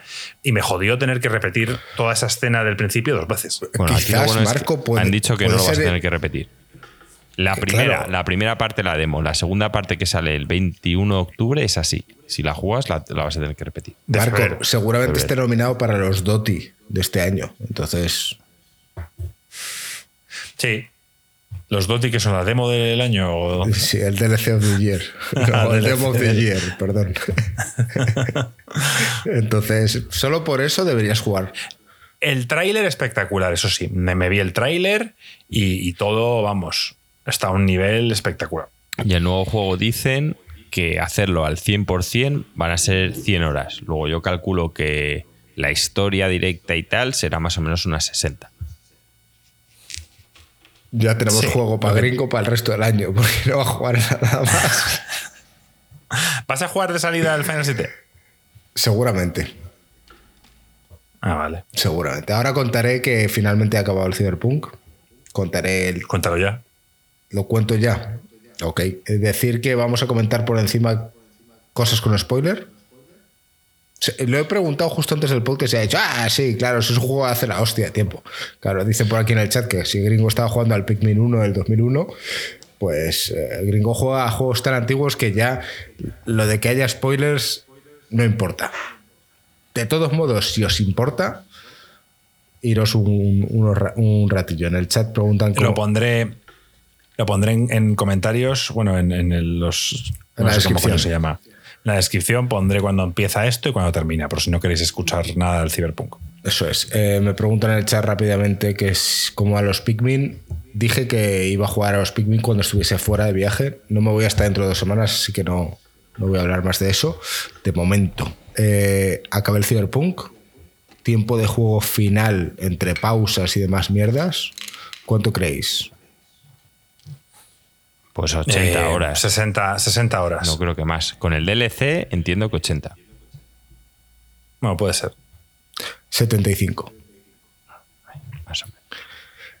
Hay una apuesta que había dejado Ruffer en nuestro canal de apuestas de este año y había dicho que yo había hecho un final específico. Decir, bueno, contaré que hice el final en el que elijo entrar en Arasaka con Panam y en la decisión final decido que Johnny se quede en mi cuerpo. Yo me acuerdo, la verdad, que elegí. Antes de decir que elegí yo, pero no me acuerdo. Ahora, entiendo que las decisiones que he tomado en el DLC las hice mal porque no ninguna de ellas tiene impacto en el resultado final. Os pregunto a vosotros. ¿Cómo era el final del, como cómo era el final del DLC, Joaquín? Que yo es que me lo vi, pero A no ver, tengo ahora. el, el- el-. DLC básicamente hay dos personajes importantes, ¿vale? Uno es el que encarna a Idris Silva, ¿vale? Y el otro es la hacker. Entonces, bueno, ¿no? vamos a poner tres. Y la presidenta. Entonces, al final, te puedes ir un poco a- al lado de Songbird, te puedes ir un poco al lado de Idris más la presidenta, rollo patriotismo, o te puedes ir por un lado al lado de Idris, que es lo que yo considero el más tal, pero no de la presidenta, y es, eh, pues básicamente al final, cortarle las alas a la hacker para que no sufra. Entonces, la idea. Eso hice yo. La idea es que eh, al final esto, pues ya os digo, siempre es un juego un poco más adulto y un poco más eh, maduro. Si ayudas a la presidenta, aunque no sea quizá la opción moralmente mejor, es la que más poder te va a dar. Y ya hemos visto que Cyberpunk son historias que no se basan por tener un final color de rosa, ni un final en el que todo el mundo son felices. Es un tema de corporaciones, es un tema de poder. La serie de dibujos, que es brutal, también tiene un final, pues, relativamente triste, para mí bastante. Entonces, bueno, en este juego, si apoyas a la presidenta, luego vas a tener el favor de ella más adelante. Y te ofrece una alternativa a los finales tradicionales de Cyberpunk, que tampoco es que sea la hostia. ¿eh? O sea, tampoco es que digas que la alternativa es, venga, aquí nos casamos, todo es de color de rosas y tal, pero sí que es cierto que te pone, bueno, pues con la tecnología de, Estados Unidos, tecnología punta, y consigue eh, salvarte la vida, con un coste muy grande para el personaje. Bueno, estamos hablando de spoilers, pero Sí. pues eh, eh, eh, básicamente esa base de, de quitarte todo lo cibernético que tienes y te quedas siendo un humano normal y corriente en el que, pues bueno, has perdido todo y tu competencia como mercenario vuelve a ser entre cero y nada. Pero a cambio de eso vas a poder vivir y no, vi- y no morir en meses barra año y poco. Ese es el final, que yo no lo he visto, pero sé que es así porque me, me lo, he vis- me lo he leído y tal, lo que pasaba, si ayudas a la presidenta. Que la tía se debe con, te debe un favor y, y te lo paga. Yo creo que hasta aquí podemos llegar con la parte con spoilers. Ya debatiremos esto mañana eh, mano a mano, que nos vamos a, a juntar para, para charlar. Eh, ahora, en general, el juego a mí me parece un full pedal, en toda regla. Esta es la razón por la cual ICG existe e intenta promocionar los juegos con grandes historias adultas. Y a pesar de que tengamos nuestras diferencias en algún que otro tipo de juego, eh, este es el ejemplo máximo de por qué disfrutamos los videojuegos. O sea, yo a lo mejor he tardado la hostia en terminar esto, pero el, el cómo está construido, el- las misiones secundarias que tiene, me lo he pasado de bien. O sea, yo no sé si recordáis, me juego bastante, ¿eh? Secundarias. ¿Sabéis? Juego la, aquella en la que sale el tío que se cree Jesucristo. Sí, sí, es bastante hardcore. Ah, O sea, hay, hay cosas muy, muy duras y cosas que, que están muy bien hechas, tío, y te metes mucho en el papel. Entonces, creo que CD Projekt ha hecho un gran trabajo y me parece espectacular. A cualquiera que le, gus- que le guste los juegos con historia, este es un must.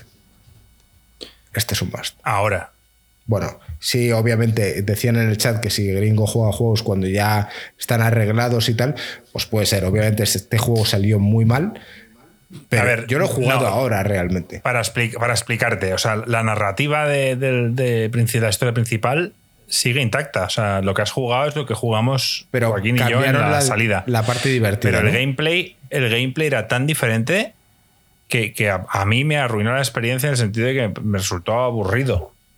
Y, las, y la progresión de- de- del personaje y el tema de subir de nivel, todo eso era una mierda. Entonces lo han cambiado mucho, o sea, le han dado una vuelta importante. Ahora sí, es el GOTI de 2020 en el estado actual. Sin, sin la, no hacía falta la del DLC. Lo que sí hacía falta era el parche 2.0, como se llamara.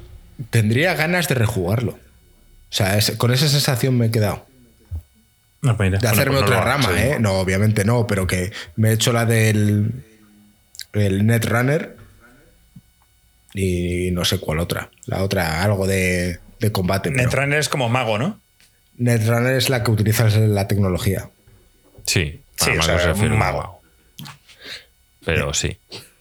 Por ejemplo, si tenemos algún canario por aquí que diga en los comentarios qué significa mago en Canarias.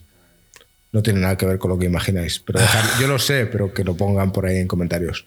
Me lo pasa muy bien en esa parte, ¿no? Eh, Pues me maravilloso. gringo, tío. Muy, muy contento, tío. Me alegro mucho, tío. Es ¿Quién un va? juego. No, Alex, ¿nos hablas tú del Cobalt Core? Sí, tíos. eh, a ver, eh, como parte de mi compromiso con el canal y para cumplir mi apuesta, he decidido jugar a 12 juegos de estrategia en 12 meses. Entonces, el que he ¿Cuál estado jugando enero? ahora en enero. eh, ¿Te, has partido, ¿Te has partido el culo de, de mí? ¿O cómo? No, no, ve- vengo a preguntar cuál es el de enero, por saber un poco. Eh, bueno, pues el de enero es el Cobalt Core. O sea, por eso es el que. Ah, el- vale, y no- vale, ok, lo cuento Claro, claro. O sea, ese es, el Vale. que, ese es el que os puedo hablar porque ese es el que llevo enero jugando. Cuéntanos. Entonces, a ver, el Cobalt Core se vende como FTL, pero Deck Builder. ¿Vale? Entonces, a mí, a mí, ya sabéis que simplemente con decir FTL normalmente ya me han vendido. O sea, es como. Cállate y coge mi dinero, ¿vale? Y sí, clarísimamente tiene una inspiración salvaje en FTL. Eh, han calcado gran parte de la idea del FTL, ¿no? Es, mm, eh, tienes, eh, digamos que va- vas, saltando de sitio en sitio, los runs se resetean, eh, te reseteas todo y vuelves a empezar de cero, eh, puedes... Y estás luchando tu nave contra otras naves, ¿vale?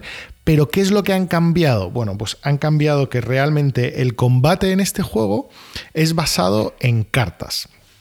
Entonces, una cosa que me ha gustado mucho, en vez de tener naves distintas, lo que tienes son personajes distintos. Tú empiezas con tres personajes y cada personaje tiene un mazo un mazo inicial, empiezan con 10 cartas, ¿vale? Entonces tú empiezas con un personaje que tiene eh, cartas especializadas en escudos, porque es el tío en plan el oficial de ciencia, no sé qué, especializado en escudo y motores. Otro que es el, el oficial de disparo, que tiene cartas sobre todo de disparo. Y el tercero que empiezas es con el piloto, que tiene sobre todo cartas de movimiento y, y tal. Entonces, ¿cómo funciona el juego? Pues tú tienes tu, tu, nave, ¿vale? Y cuando luchas contra una nave enemiga, eh, esto, para mí, para mi gusto, la idea de este trozo de combate lo han sacado de Slay the Spire, que fue el primero en hacer que el enemigo te enseña, que es otro deck builder roguelite, ¿no? El enemigo te enseña antes de atacar qué es lo que va a hacer. Entonces, ¿qué sucede aquí? La nave enemiga te enseña, en plan, este, esta zona, esta zona y esta zona va a disparar y te dicen de cuánto. Entonces, tú tienes varias cosas que puedes hacer. Tú puedes jugar cartas para ganar escudo. Hay dos tipos de escudo, el que ganas un, solamente de una ronda a otra como temporal y otro que te sirve para siempre. Puedes usar puntos de motor para mover tu nave de lado a lado, que esto es súper importante porque te puede permitir esquivar. Te están disparando a un punto, igual te mueves dos hacia la izquierda y, y ya ese disparo no te va a dar. Pero claro, tienes que entonces tirar bien tus cartas porque tú disparas del centro de tu nave, igual no le das a la otra nave. Eh, y bueno, pues esto pues lo van agregando las típicas complejidades de pues una zona de la nave que haces doble daño, una zona de la nave que tiene demasiada armadura, ¿no? del, contrario, con lo cual no quieres impactar ahí. Una zona de tal, una zona de tal, más cartas más poderosas, obviamente, que vas ganando a lo largo del el run. Entonces, me ha parecido que da bastante en el clavo de lo que yo quiero de un deck builder. O sea, la parte de deck building está bien interesante, los combos de cartas están bien interesantes. Em, tiene también una... Las cartas se pueden upgradear, es algo que me gustan bastante y de hecho tienen dos caminos de, de upgradear, con lo cual puedes, eh, puedes ir mejorando o ir cogiendo un, un campo, un camino u otro. Yo, por ejemplo, conseguí una carta que me permitía hackear a todos los misiles enemigos, eh, que les daba la vuelta para que se disparen ellos mismos. Eh, hay cartas que solo te sirven una vez, o sea, les puedes superidear para que solo cuando después de usarlas desaparezcan, con lo cual es una forma de reducir tu mazo, las haces más poderosas y además solo las tienes que usar una vez. Eh, de verdad que la parte de Deck Builder está genial la parte de, ¿sabes? de, naves un poquito recordándote a, FTL está súper bien. Eh, al ser por cartas es más por turnos que el FTL, con lo cual genial, te quitas el estrés este de tiempo real que tiene el FTL. Eh, y la variedad que te dan, en vez de pillar naves nuevas, básicamente la mayor variedad es escoger qué tripulación vas a llevar, porque tú empiezas con esos primeros tres tripulantes, pero vas ganando nuevos tripulantes, uno especializado en drones, uno especializado en misiles, uno especializado en tal. Y claro, estos te cambian las cartas iniciales, pero también te cambian las cartas que puedes bloquear, porque después de los eventos muchas veces... Eh, puedes elegir una carta y te presenta una de cada uno de tus tripulantes, con lo cual siempre vas a estar limitado tanto en el mazo inicial como en las expansiones de cartas que puedes conseguir de, los tripulantes. Me ha parecido súper interesante, no me ha parecido tan difícil como algunos deck building roguelikes, pero eh, el arte es súper curioso. No sé si, si lo estáis. Eh, yo, lo estoy, echando un vistazo. Sí, pues, pues el arte es típico pixel art, pero con, hecho con muy buen gusto. O sea, hecho muy bonito y tiene un poquitico de historia porque vas desbloqueando recuerdos de los tripulantes que tú llevas, pues les vas desbloqueando recuerdos y tal porque la historia es que estás atrapado en un bucle temporal y no sé qué y entonces que los tripulantes no se acuerdan que han hecho lo mismo 500 millones de veces. Eh, pero con juntar tripulantes y ganar el juego y no sé qué y tal, como que vas rompiendo el bucle temporal. Porque claro, tú juegas, o sea, tu personaje es la inteligencia artificial de la nave, que, es lo que, es lo que le da un poco la continuidad, que si estás, si tú sí sabes lo del bucle temporal. Y nada. Eh, un poco eso es lo que os quería comentar del juego. La verdad que lo recomiendo. No es un juego caro, creo que son como 20 euros y le estoy sacando un montón de diversión. ¿Dónde lo estás jugando? ¿O dónde lo has jugado? Pues es, lo estoy jugando tanto en Steam, eh, me he comprado la versión de Steam, pero también me compré la versión de la Nintendo Switch. Y déjame decirte que el port, o sea, estábamos hablando antes de que los juegos que salen fatal, que no sé qué, qué tal, pues mira, pues al final tienen que ser los indies que vienen a, a enseñarte cómo se lanza un juego pulido porque el juego está súper pulido en Steam, cero bugs, cero problemas, cero tal, y súper todavía más pulido en la Nintendo Switch porque está... Está en los controles están súper adaptados para jugar con un mando, que normalmente en juegos de cartas, en mi opinión, suele ser bastante complicado. Y en pantallas pequeñas, como para jugar así en la propia pantalla de la Nintendo Switch, también me parece complicado, pero han hecho un port brutal.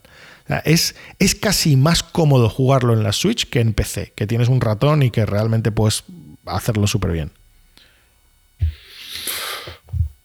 Oye, pues creo que muy interesante, muy buena elección para este primer juego de estrategia de este año. Eh, decían por aquí en el chat que ese es el típico arte que le gusta a Joaquín, con ositos, gatitos, jirafitas y tal, todo en color pastel. Quizás a Joaquín no le gustaría tanto, o sí, no lo sé. Lo, estoy viendo. No, no soy fan, pero es que los deck builders me molan. Y el FTL, no me, obviamente no me gustó tanto como Alex, pero es un juego que me gustó mucho. Y entonces, bueno, puede que yo le dé una oportunidad, porque a mí los de cartas, eh, la verdad es que me compro bastantes juegos. Ya visteis ese que os hablé hace poco, que estuve jugando eh, el, el. Lo que pasa es que me lo acabé un par de veces y continuar no, no me terminó de molar. Pero bueno, este puede, puede que le dé. A mí lo que me sucede con los juegos de cartas es que hay veces que, que son muy de cartas, pero este está a medio camino. O sea, sí utiliza las cartas. Todo el combate, toda la mecánica es alrededor de las cartas, pero no pierdes esa conexión de que las cartas están representando algo. Eh, un poco me recuerda más al Dream Quest, que es el que, para mí, el que empezó todo este género. eh, y empezó todo este género, lo empezó el Dream Quest, un juego que sigo recomendando, aunque los gráficos literalmente los hizo la hija de 10 años del tío que programó el juego, pero un juego que mecánicamente es básicamente perfecto e inventó todo este género de, de roguelike deck builders. Entonces, ese juego, las cartas que tú usabas, te de verdad te hacían sentir que estabas jugando con un rogue, con un mago, con un warrior. O sea, era como que sí, tú hacías un mazo, pero la- el- lo que representaba el mazo y cómo se usaba el mazo era muy interesante eh, para darte la sensación de lo que estabas haciendo. Y en este juego han conseguido eso mismo. Sí, es un juego de cartas, sí, estás haciendo un mazo, pero es extremadamente importante eh, cargar tus escudos, hacer tus esquivas. eh, hay mucho de gestión de recursos en este juego, porque hay muchas cartas, por ejemplo, hay, algún, hay cartas que tú puedes jugar y dice dispara uno y te mueves dos a la derecha, ¿vale? Por ejemplo, por darte un ejemplo. Que hay momentos donde te conviene, momentos donde no.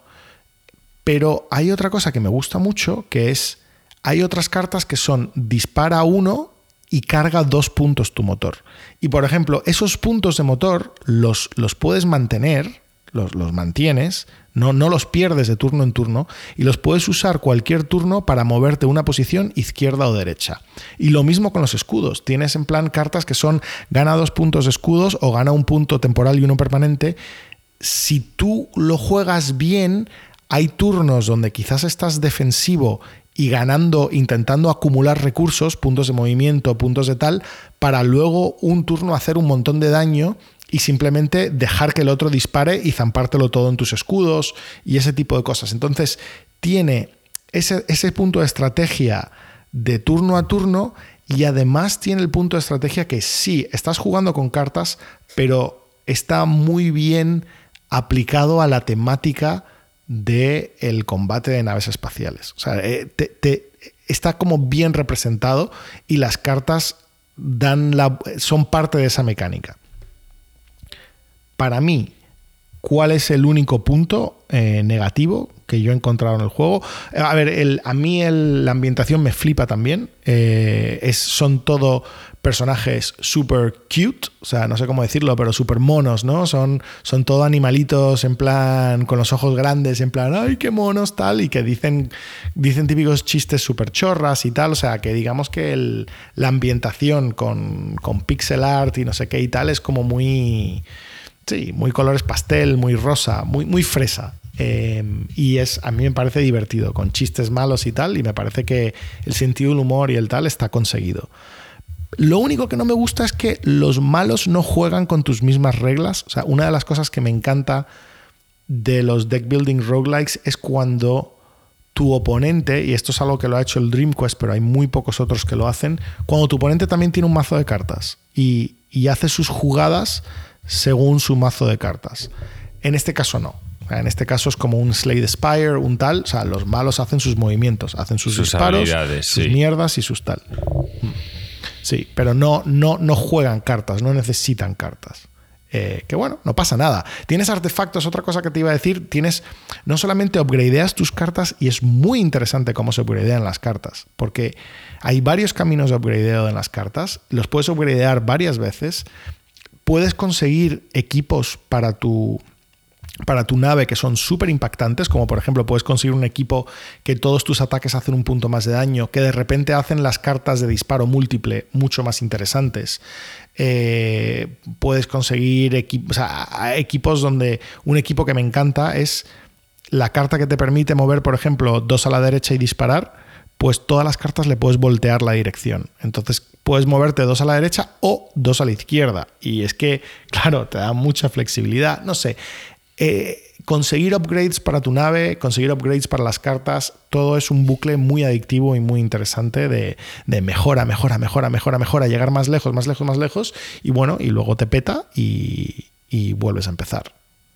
De cara, Alex, a tu apuesta del año, ¿significa que vas a dejar de jugar a este juego ahora y vas a centrarte en otro? ¿O Sí, eh, de hecho este juego ya me lo he acabado unas cuantas veces y no te digo, o sea, quizás si no hubiese hecho la apuesta lo seguiría jugando.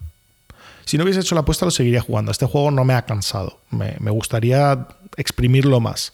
Pero he hecho la apuesta y no tengo tiempo para estar todo tres meses con un juego. Así que lo voy a No, dejar del lado. Claro. Está, está bien, sobre todo, eh, veo a mucha gente en el chat recomendando tipos de juegos similares. Seguro que agradecen mucho eh, esta sugerencia. Entonces, oye, está bien que lo aclares para que la gente, oye, pues le pueda dar una oportunidad. Sí, a ver, Eh, Super Jam me habla del Trigon. El Trigon nunca lo llegué a probar. Va a ser uno de los 12 juegos este año, seguro, 100%. Eh, también me, me recomiendan por aquí el Death Roads Tournament. Pues me, me lo, me lo voy a. Me lo voy a pillar, ¿sabes? Me lo voy a también revisar. Aunque está en beta, yo mm, juegos en beta intento no jugar. Mira, tengo un montón de recomendaciones. Ángel C. Román, Merge and Blade, madre mía. Tengo un montón de recomendaciones que. To- toma que nota, jugar. Alex, toma nota. Yo antes de dar la palabra a Marco y a Joaquín sobre los juegos que están jugando y que nos den un poco su opinión, me gustaría decir que Marco me decía que cuando acabase el Cyberpunk a qué iba a jugar yo y él me dijo jugar al Mass Effect. Eh, claro, ahora de cara a que va a salir el Final 7 Rebirth, digo, sí, lo voy a jugar de salida, pero claro, porque no he sido capaz de jugar al Mass Effect Legendary Edition. Lo hablamos aquí la semana pasada. Sí, sí. Game Pass supuestamente lo ofrece. Tienes que descargarte EA Play, EA App, mierdas, pollas en vinagre. Lo he instalado y no hay manera de conseguir instalar el Legendary Edition en, en el PC. No hay. No hay. Jugado en Xbox, tío. Ya, ya lo sé, pero quiero jugarlo en PC. Entonces, que se, hay foros eh, en todos lados diciendo que mucha gente es incapaz de instalarlo. Decir que a lo mejor hay una opción que puede ser instalarlo en el disco duro donde está Windows, pero obviamente yo no tengo mucho espacio ahí. Y creo que el problema viene en cuando cambias la librería en EA Play de un lado para otro. Y no, no hay manera. Así que creo que me voy a centrar en los Pikmin y después jugar al Final 7. Bueno, Ragnace dice que lo que. Mass Effect. Bueno, pues me lo contarás por Discord, Ragnace, cuéntamelo, pero me imagino que has sudado sangre al igual que, que yo lo estaba haciendo. Vamos a dejar que Marco nos cuente un poco cómo está siendo su aventura con el traje puesto, con el Yakuza, y luego dejaremos a Joaquín que nos hable del Armor Core 6, que ya se lo ha terminado. A ver, el Yakuza eh, acabo de empezar, ¿sabes? Llevo 20 horas. ya sabéis cómo son estos juegos. y, y me está encantando. El problema no es ese, el problema es cuánto dura, cuánto termino en quemarme, etcétera. Pero es un. O sea, cualquiera que haya disfrutado de los. de los Yakuza en el pasado. Va a disfrutar de este. de este juego. O sea. Mismo humor, misma jugabilidad. Mismo humor, misma locura, mismo todo, tío. O sea, en este- o sea, la, la historia continúa y esto sí que es necesario haber jugado o al menos haber hecho como yo, que es verte un vídeo de del Laika Dragon el primero, el cual Joaquín también jugó, pero eh, como dije, yo hay muchas veces que termino abandonándolos, no porque no me gusten, sino porque primero salen otras cosas y segundo porque son tan extensos y, pierdes el tiempo en tantas cosas que al final eh, te acaban cansando porque quieras o no son JRPGs y, los combates y tal se repiten y tienen picos de dificultad donde, donde tienes que subir de nivel, entonces tienes que farmear y matar bichos, toda la historia. Entonces, eh, sí que recomiendan jugar al Laika Dragon el primero, al menos verte una historia, y eh, jugar el, el A Man Who Erased His Name, que es un juego que. Un spin-off. Bueno, spin-off es la continuación de la historia de Kiryu, que eh, puedes jugar en Game Pass, que es una historia más corta, dura unas 20-25 horas, según tengo entendido. Y, nada. Entonces aquí es donde los dos protagonistas, tan- tanto Ichiban como Kiryu, se juntan. El protagonista sigue siendo Ichiban, pero Kiryu forma parte de tu party. Em, como lo fue el Laika Dragon, es un juego por turnos, pero le han dado. Es que Joaquín, yo no, tú no te acuerdas, ¿verdad? No te acuerdas de, de las. O sea, si te cuento cosas que creo que han innovado, no te acordarás de cómo era el. el- Sí, a ver, El el original. Ya te digo, el principal problema que le vi al combate es que realmente las habilidades y todo importaban realmente poco con respecto al arma. O sea, lo importante es que era que tuvieras un equipo bueno y ya está. O sea, el resto es que no marcaba la, la diferencia, que es lo que a mí me echo un poco para atrás del, del combate. Pero no, no sé en qué, han, innovado. Sé que había le le han dado un pelín más de estrategia porque ahora tienes movilidad, tienes movilidad con los personajes, te puedes mover y, puedes golpearlos para que se choquen contra objetos que hay por el escenario o em, con otros mandarlos, digamos, de una hostia a, un, a un compañero tuyo para que le, pegue otra de gratis. Eh, entonces le da un toque más de estrategia al juego en el sentido de que, bueno, aparte de, las habilidades y las armas que tú usas, también importa la posición en la que tú pegas. Eh, del combate diré que, que lo estoy disfrutando, las, las habilidades son loquísimas. eh, hay muchísimas. Acabo de empezar a desbloquear nuevas, nuevos jobs que se llaman nuevas clases y que cada uno es más loca. Uno es un tío que monta en tabla de surf y puedes pegar con la tabla. Eh, la pava esta que tienes em, empieza a tocar unas maracas al estilo hawaiana y es una especie de clase más de support. Y luego hay tropecientas, o sea, tropecientas clases. En cuanto a, opciones, o sea, ya sabéis que los Yakuza tienen muchísimos minijuegos ya de por sí, pero en este se han sacado la, la chorra porque es que eh, han puesto por un lado un modo Pokémon en el que es súper raro. Tienes que ir como mm, atrapando a, freaks y a weirdos, ¿sabes? O sea, gente tarada de la cabeza y, y gente que tal, y los, los, los, los pillas como si fueran Pokémon y luego Los les haces luchar en un combate secreto elitista de los ricos y les haces luchar unos contra otros allí. Es una locura, tío. Este juego solo podría ser, solo puede existir en Japón. O sea, esto lo saca, esto lo hace BioWare, tío, y les cruje. O cualquiera. Em, luego, por otro lado, tiene, hay un momento en el capítulo 7 que te mandan a una isla y de repente empiezo yo a jugar, tal, y es un Animal Crossing. O sea, tienes un Animal Crossing metido dentro del, del Yakuza, en el que puedes tirarte mm, 20 horas eh, recolectando árboles, creando las casas, trayendo a invitados y toda la historia. ¿Desde De cuándo hecho, eso ha sido un Yakuza, tío? El Yakuza siempre ha sido así. Siempre ha tenido minijuegos súper currados. pero o sea, un minijuego de en- 20 en- horas. no, bueno, en, el Laika. Dragon. En el Laika Dragon gestionabas un, un Laika Dragon o Yakuza cero, ahora mismo no recuerdo, los confundo, pero gestionabas un prostíbulo. Bueno, no prostíbulo. ¿Cómo es, Joaquín, esto que tienen en Japón de moda? Como lo que sale en, Tokyo Vice. Sí, Que es es, como las típi- señoras es la- de compañía. sí, la Un típica. maid café. Sí. Es, Sí, es pero la, típica O sea, discoteca, pero que es con mesas y tienes típicas tías que te sirven el alcohol y tal. Que, que no Sí, sé bueno, cómo pues lo llaman. gestionabas, pero a un nivel enfermizo todo eso. Las tías, que sus gustos, los clientes. O sea, es una locura. Se le ocurran mucho.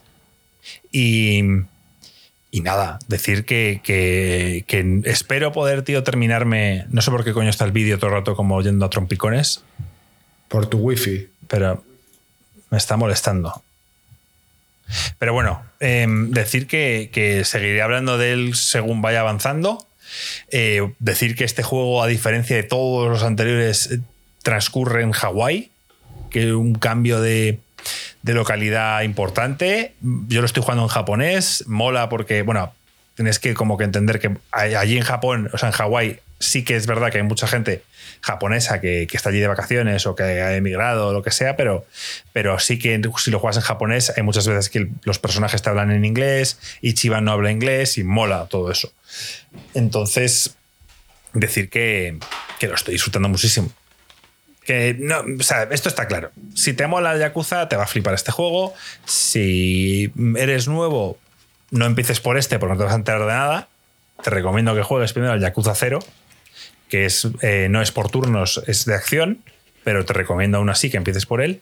Y si es algo que te puede molar, pues no te diría que te juegues toda la puta saga porque van a ser tropecientas horas, pero.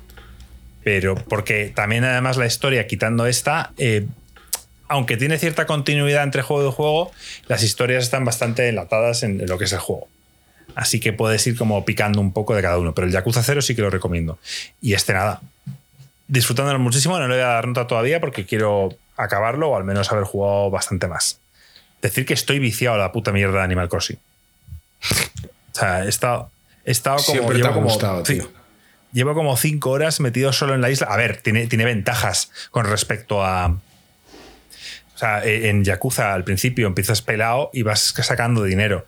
La cantidad de dinero que estoy ganando por estar en lo de Animal Crossing es increíble. Luego cuando salga, cuando salga al mundo real La todas esas armas Marco. que Joaquín habla. La inflación te va a Todas esas armas que Joaquín habla, cuando salga allí con 50.000 pavos, que no es nada, te, hablo- te hablaré de que tendré luego millones, pero vamos, con 50.000 pavos, las armas y empiezas a hacer upgrades a todo y ganas mucha pasta. ¿Esto se podría considerar farmeo? Depende. Eh, el tema de Animal Sí, Crossing no, si porque lo es está divertido. disfrutando, pero, ¿no? pero Bueno, depende. lo estoy disfrutando. Pero sí, o sea, si no te gusta, si eres un completionist y lo que quieres es eh, completar el juego al 100%, sí, claro que es farmeo. Y si no te gusta, pero te llama la atención tener todo ese dinero, pues también es Y si quieres caso- utilizarlo para comprar cosas que si no, no podrías. No, no, sí puedes. Sí puedes. Ah, Luego, mm, ya entrando en spoilers, sí que te- si lo acabas, si llegas a cinco estrellas, porque esto es de montar una especie de isla y que. un resort. Esto es como montar un resort y que la gente al final acabe viniendo a, a tu isla y tal y cual. Y entonces empiezas con cero estrellas y tienes que llegar a cinco estrellas. Yo llevo dos. Pero ya he visto, me he visto alguna guía para ver ir más rápido y dicen que del, del punto 2 al 3 hay bastante curro. Entonces me lo voy a plantear, voy a volver a un poco al juego inicial, porque además veo que hace falta cosas de la otra parte del juego para traerme a la isla y luego ya seguiré, si es que me apetece. Y decir que lo estoy jugando en Steam Deck mucho. Porque, eh, o sea, cuando puedo me vengo al PC, pero, pero cuando estoy allí con Lore viendo la tele y tal, eh, me lo vicio en Steam Deck y funciona de puta madre. O sea, tú, tú estás jugando este juego mientras ves la tele. Eh, la parte de la parte De de, Animal Crossing, isla, sí. sí. Sí, entonces hay, muchas, hay muchos momentos donde estoy con Lore y estamos no viendo la tele, pero está la tele de fondo, Lore está con el móvil y yo a veces, normalmente estabais sentado pues viendo, yo qué sé, First Dates, pues ahora cojo, me pongo la Steam Deck y me pongo a hacer mis farmeos y mis mierdas y bueno, lo dejo de fondo, dejo la tele de fondo. No me ves ahora, Marco, pero te estoy juzgando duramente. No, yo, soy. Yo, hay muchas veces que oigo en otros podcasts que la gente dice: es un buen juego de podcasts. O por ejemplo, el mismo el de Sifted dice que a él le gusta ponerse a jugar el Assassin's Creed, estos, estos últimos, y hacer, mm, yo qué sé, actividades de tal y cual, mientras escucha un podcast. Yo no puedo. Yo si estoy en un juego, estoy en un juego. Sí me puedo escuchar un podcast eh, jugando al Rocket League, por ponerte un ejemplo. Pero, pero no. Cualquier momento en los que los personajes hablen o tenga que leer, no puedo.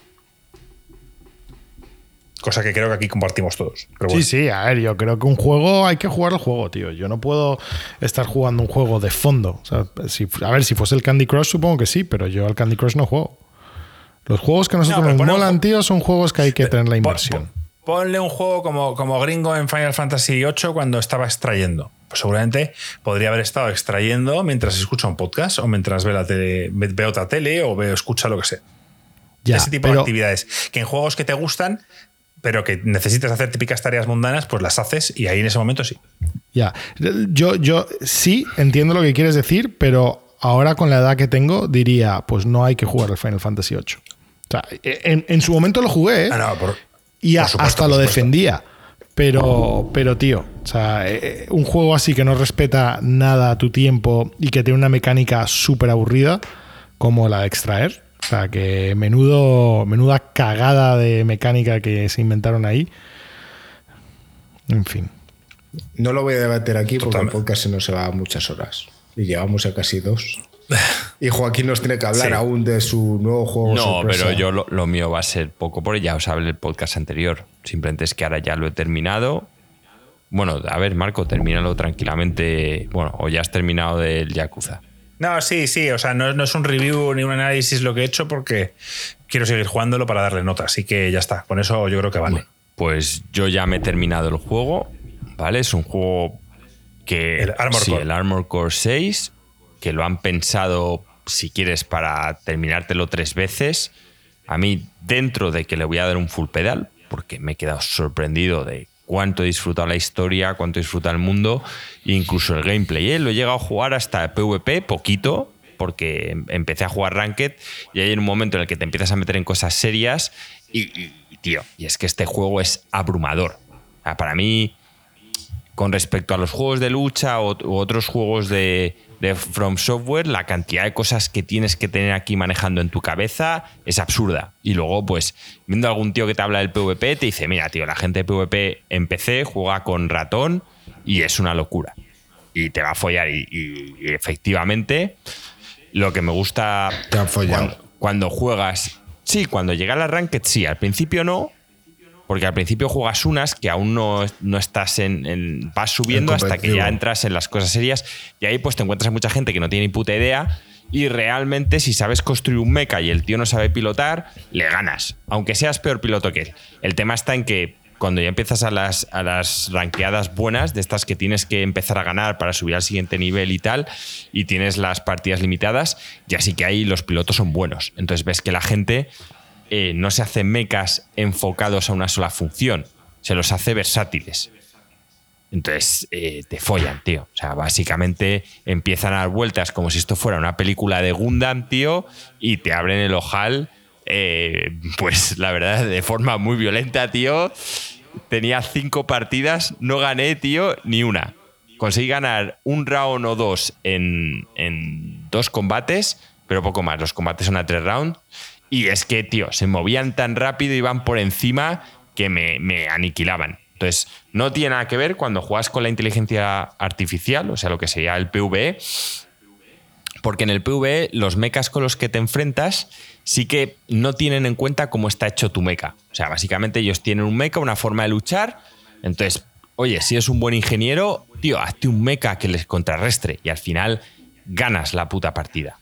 Sea, no tienes que ser un gran piloto. De hecho, a mí hay gente diciendo que le parece mucho. A mí me parece los juegos, el PvE, más fáciles de From Software. Ahora, si te tomas la molestia de ves cómo es su mecha, ves cómo luchas y te construyes el tuyo para contrarrestarlo. Si no, es difícil. Si vas con el típico mecha versátil, en plan, como iría un buen piloto para poder afrontar todas las situaciones, pues es jodido, porque ahí sí que tienes que tirar mucha habilidad y yo no la tengo. No la tengo porque, eh, como comenté, este de verdad me parece un juego de, de ser piloto porque tienes que tener en tu cabeza muchísimas cosas. Tienes que tener la energía de tu mecha para esquivar, para volar y tal. La armadura y la postura que tienes. Cuatro armas cómo las tienes de disponible en cuanto las tienes que recargar sobre calentamiento, munición y luego todo esto mismo que tienes en tu mecha cuando estás jugando contra un jefe del otro. y comportamientos. Porque hay momentos que sabes que el tío, si está cargando hacia ti le lanzas un misil, un misil se lo va a comer. No sé, a mí me parece una locura la cantidad de cosas que tienes que tener en tu cabeza. No es como los Souls, que para mí básicamente es esquivar y atacar. Ya está. Eh, bien, luego puedes tener el típico counter, si tienes buenos reflejos, aquí es otro puto ¿Por qué nivel. sacar a Marco? Otro puto nivel. Y Por el puto vídeo, tío, que no para de, ya, de, mm, de congelarse. fallarse. Entonces, a mí me, me ha sorprendido gratamente. Tengo que decir que a pesar de que es abrumador, la historia se puede terminar y la va a disfrutar todo el mundo. Me encanta la forma de hablar que tienen, es muy Metal Gear de conversaciones del primero. Incluso un poco más agobiante porque aquí no, no ves a ningún ser humano en todo el juego. O sea, sabes que están, que es un planeta Rubicon que a pesar de estar destruido hay humanos, pero siempre los que tú ves están metidos dentro de mecas. Entonces no ves a, a ningún ser humano, lo que es bastante agobiante. El tema de la personalización de los mechas está muy currada, o sea, cuando juegas en el PvP también ves a unos tíos que se han hecho unos mechas pintados que molan la, la puta hostia, no como el mío, que era básicamente todo blanco con tres pegatinas, ¿sabes? Ese-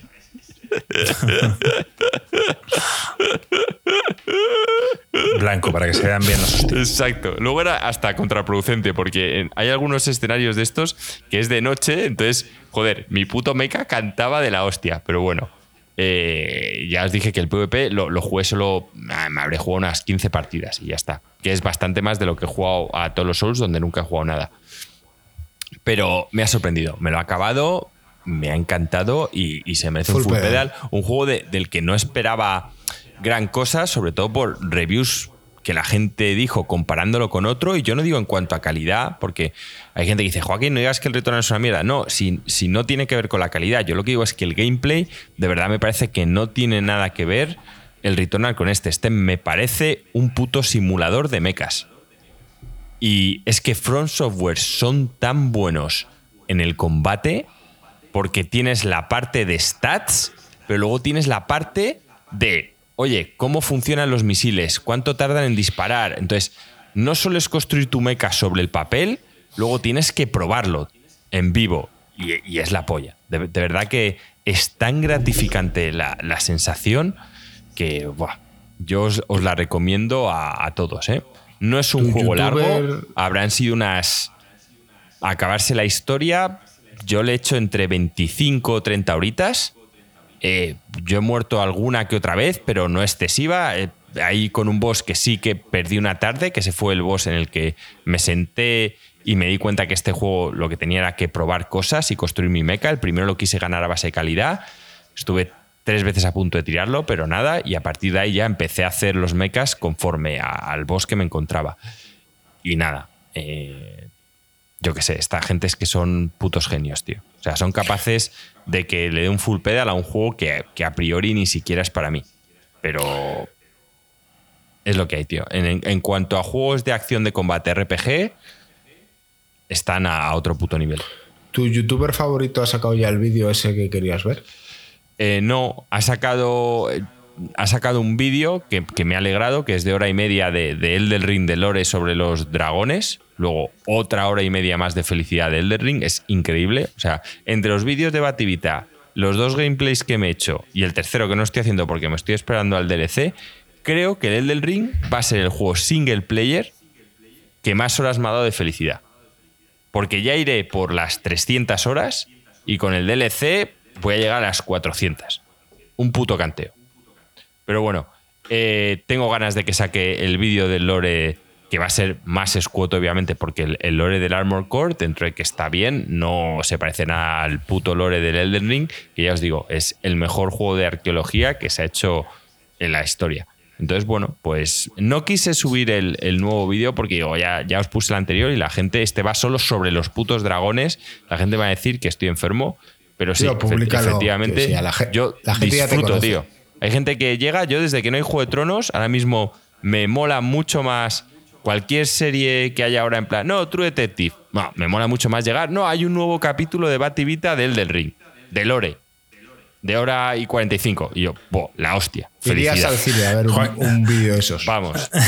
O sea, es que es, es, es, a es impresionante, pones, a tío. Joaquín le pones un vídeo de 7 horas de Bate Vita y Joaquín, buah, Va felicidad al cine, extrema. ¿te imaginas? Es que, o sea, es, es increíble, tío. Todos los detalles. imagino a Joaquín sentado solo en, la- Fila en su butaca. O sea, Sí, viendo, viendo la locura Bueno, que, no. es Miyazaki con escritores y todo el empeño que le mete, tío, es que no hay nada igual. O sea, nada. Nada. Jo- Joaquín, es fuera de cas- increíble, tío. Es y, una y me curiosidad que jode, tengo. no sé si lo hace aposta, dejarlo todo en plan así, tan, tan arqueológico. Es que tienes que ser el puto Indiana Jones. O sea, es que el Bativita es una comunidad de gente que le va diciendo teorías, que le va enseñando cosas. No sabéis el curro que ¿Sabes lleva de- detrás de todo eso, tío. Sabes que el nombre de Bati es en, en honor a, a un villano de la saga Zelda. No. Pero me da igual. Sus Ya tienes algo, ya tienes algo que reprocharle a, a tu, a tu amigo. no le tengo que reprochar nada porque a mí me, me encanta. Está 100% enfocado a From Software y es acojonante, tío. Sus vídeos son increíbles. Ya os he dicho que la comunidad que tiene que le ayuda a sacar, porque él dice que es tanto que ni puede. Eh, hay vídeos de Lore que venden y ni siquiera los vende From Software, tío. Es que podrían decir, que es lo único que no entiendo, oye, luego vende tus vídeos. Es, hay vídeos de que presentó el otro día, en plan, oye, pues han sacado estos libros, eh, es este otro youtuber que me ayuda mucho de tal, de Lore, este no era del Elden Ring, era del Dark Souls, tres libros en plan, con arte, con tal, impresionante, tío. O sea, es... Es que yo... Sí, sí, yo el qué tío sé. es un crack. El- el- y tiene una voz que, que te relaja. Sí. Eh, La verdad es que el, el tono música de que pone de fondo. las pausas y ya sobre todo es que la calidad de los vídeos, Marco, ves que cada vez va más. Ese que colgué, los, los 10 primeros minutos están animados. Y mola un cojón. Bueno, me, pondré los Aunque de sean minutos. los A ver, 10 no me manda. A ver, yo te digo, me he visto algún vídeo del Den Ring y, y son demasiado densos para que yo los disfrute sin tener, ¿sabes? Esa pasión que tú sientes. Es que es por- como una clase de historia, tío. Es como una clase de historia que te está dando un muy buen profesor de historia. Solo que, pues Ya, como a mí cuando me hablan del lore de Juego de Tronos, es que es igual. Yo Juego de Tronos salieron unos capítulos de YouTube con la voz del... Me los vi, me los con vi la contigo, voz del, de los del-. ¿Cómo se llama? No, pero era el... Joder, el mítico, tío, el de los... Lannister, el padre. No me puedo creer. Sí, sí, Tyrion, sí. no. el, el- Tyrion, Tyrion, no, Tywin, Tywin. de Tywin Lannister y molaban un huevo, tío. Que te Sí, sí, me contaba los vi el contigo, pasado. sí, sí. Es que era la polla. Sí. Una curiosidad, Pues cuando hemos mencionado lo del cine, Joaquín, ¿tú hace mucho que no vas al cine? Pues la verdad es que bastante. Creo que la última vez que fui al cine, juraría que fue a ver, que fui con Alex y con Iván a ver Dune. Creo que esa fue la última vez. Porque es que yo tengo ya un problema con el cine y, y es que no me termina de... O es un plan que me dicen mis amigos, vamos, o no me aporta nada. Porque siempre o hay gente hablando, o el de al lado se pone a comer y estoy oliendo a comida. No me gusta oler a comida cuando estoy viendo una película que quiero ver. O sea, yo sé que a mucha gente da igual, a mí no. A mí estar oliendo a tal me da por el culo. Entonces, al final veo las películas más a gusto en casa. Entonces, o es una película que y no me importa esperar, ¿ves? Me pasa como no me pasa como los videojuegos, no necesito verlas. Puedo esperar tres meses y va a salir o en Netflix o en HBO y pago todas las plataformas. Entonces, o es un plan con mis amigos que me dicen, oye, vente a ver tal, o no voy al cine. Ya sé por qué no me llaman a mí para ir al cine. Porque yo soy el típico del cubo de palomitas, los nachos, pero la no, Coca-Cola yo- de siete yo- oliendo a nachos. No, sí. pues Marco, te, te vuelvo a decir que yo, si voy, es un plan de amigos. O sea, si mis amigos comen, me da igual. O sea, me El refiero, est- est- estoy yendo con ellos, no os voy a decir no comáis. Pero, pero yo qué sé, o sea, Es que al cine se va a comer, no a ver la película, Joaquín. Claro, tío, menudo pringado, Joaquín. No, era curioso. Quería saber, quería saberlo, joder. Yo hace la hostia que no voy al cine. Te quieren, te quieren corregir, Joaquín, y, y que lo más básico del lore de Juego de Tronos es saber que la saga no se llama Juego de Tronos. sí, sí, sí. Que por favor lo llames, lo llames bien y con propiedad. sí. La canción del fuego y hielo. Además es, es mítico, tío. Song of Ice on Fire. Ya, pero todo el mundo lo conoce como Juego de Tronos, tío. Correcto. Correcto. Vale, eh, oye, pues hemos cumplido con lo que íbamos a hablar en el podcast de hoy. No sé si nos quedamos con algo en el tintero. Seguro, pero yo creo que está bien. Sí. Está bien. Le hemos dado bastante caña. Está bien, está bien. Eh, último podcast. Y sin preparar, ¿eh? porque no era un podcast. No era un podcast preparado, ¿eh? Nos hemos sentado aquí en plan a ver qué hablamos. Como decían al principio el podcast, que nos preparamos menos los podcasts. No, no, o sea, lo que me, o sea, lo donde se ha notado, ahora, ahora, encima la culpa será mía, es en el State of Play, que no nos acordábamos de nada, que, que, que le he dicho yo así los nombres que. Qué vergüenza, o sea, Marco. Qué vergüenza. Sí, totalmente, Marco. La culpa es siempre del CEO, tío. Esto te pasa desde que eres Sí, un tímido, sí, sí, tío. No, no, no, y, y que. Pero Que no además nos lo habéis dicho mal, porque recordad que aquí somos ciudadanos romanos, tío. Si- sería Tiberio, por lo menos. Poner, hablar con propiedad. Por lo menos el, el, el último comentario que has leído de, de- de- de Carmen Esperma o como se llame, no me acuerdo. eh, por lo menos no dice que soy que es que me venzo siempre a Joaquín y que lo que diga Joaquín y tal igual. Por lo menos no ha dicho eso. Es verdad. Carmen Esperma, no es Cristina. Pero sí, la gente en el chat que ha venido tarde Cristina, se la ha perdido. Bueno, para los que habéis venido tarde tenéis que reescuchar el podcast. Los que habéis llegado hasta aquí, oye, enhorabuena, sois todos unos campeones. Tenéis que haber estado aquí en el directo en Twitch, pero bueno, se agradece que estéis al otro lado apoyando día tras día. La verdad es que me sigue sorprendiendo ver gente que se conecta, que dice, oye, un placer estar aquí, os sigo escuchando tiempo, gracias a todos los que estáis al otro lado. Al final sois la razón por la cual seguimos eh, publicando todo esto, porque si no lo hablaríamos nosotros semana a semana y, y bueno, creemos que a vosotros os interesa. Y, y nada, una semana más aquí. La semana que viene hablaremos del mensaje que nos tiene que contar Phil Spencer. Podremos saber si realmente decide eh, dejar este. No creo que sea la semana que viene. ¿No crees que sea.? Bueno, es verdad. O sea, sí va a ser la semana que viene, pero no vamos a poder hablar de ello la semana que viene, es lo que quiere decir. Eso es, eso es. El miércoles no hay podcast. Eh, Será el martes. será el martes. Y yo durante las dos semanas siguientes no voy a estar. O sea que como ocurra lo de Phil Spencer, a lo mejor hasta marzo yo no puedo hablar de esto, tío. Pero bueno, si queréis saber mi opinión, pues me pasaré por Discord. Ya sabéis que si no estáis en Discord, no sé qué coño hacéis. Ya sabemos que Miguel Y Cruz no diré, está.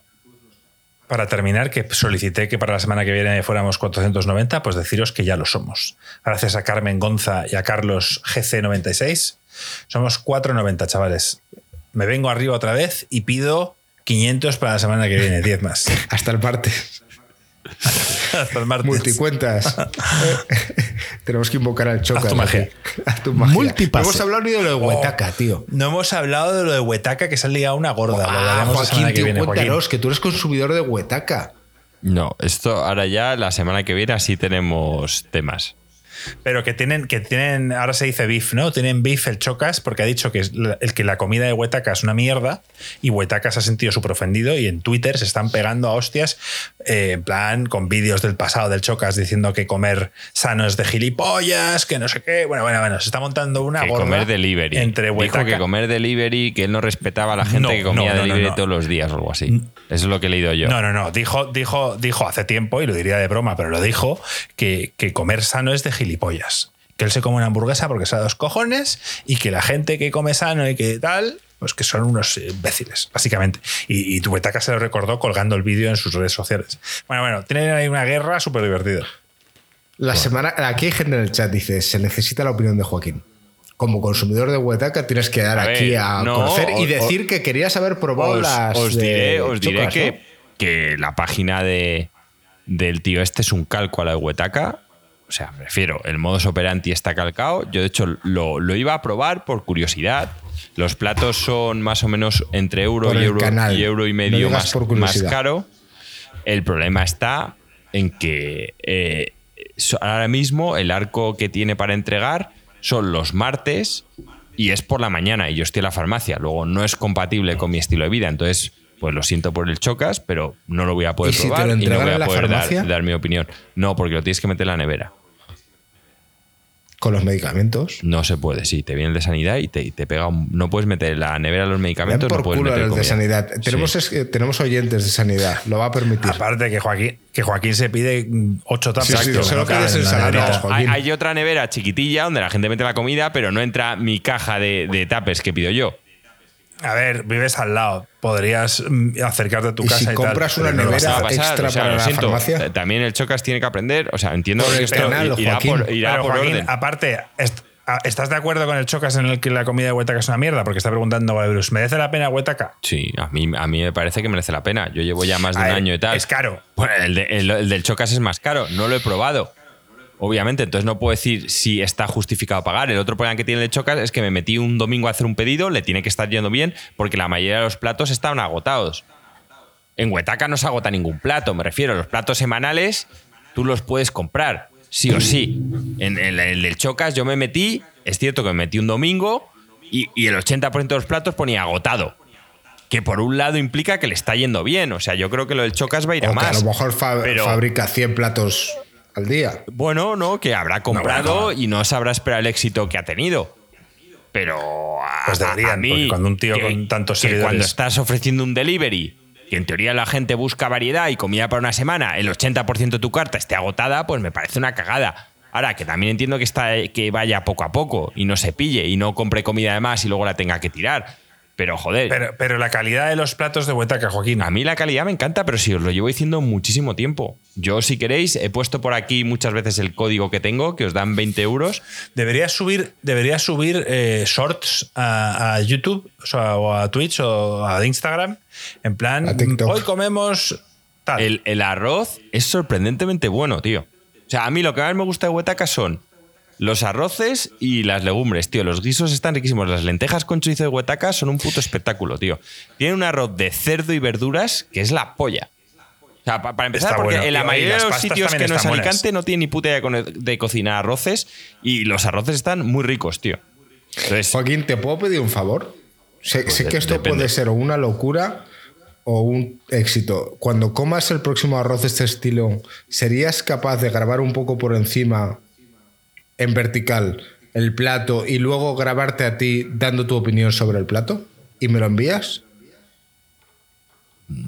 pues sí, eh, lo puedo hacer. Lo- y con lo el código de descuento de Huetaca. Bueno, me lo pones y yo lo pongo ahí en, en- en un texto y, y a lo mejor ahora la gente lo empieza a usar. Bueno, mira, sí. Yo, Guybrush, te diré que, que hubo una época en la que me puse con Huetaca porque no quería cocinar y quería comer sano y como ju- juntabas las dos cosas y pidiéndote siete, siete, seis comidas y algunas cenas te salía por unos 70, 80 pavos semanales. No es barato.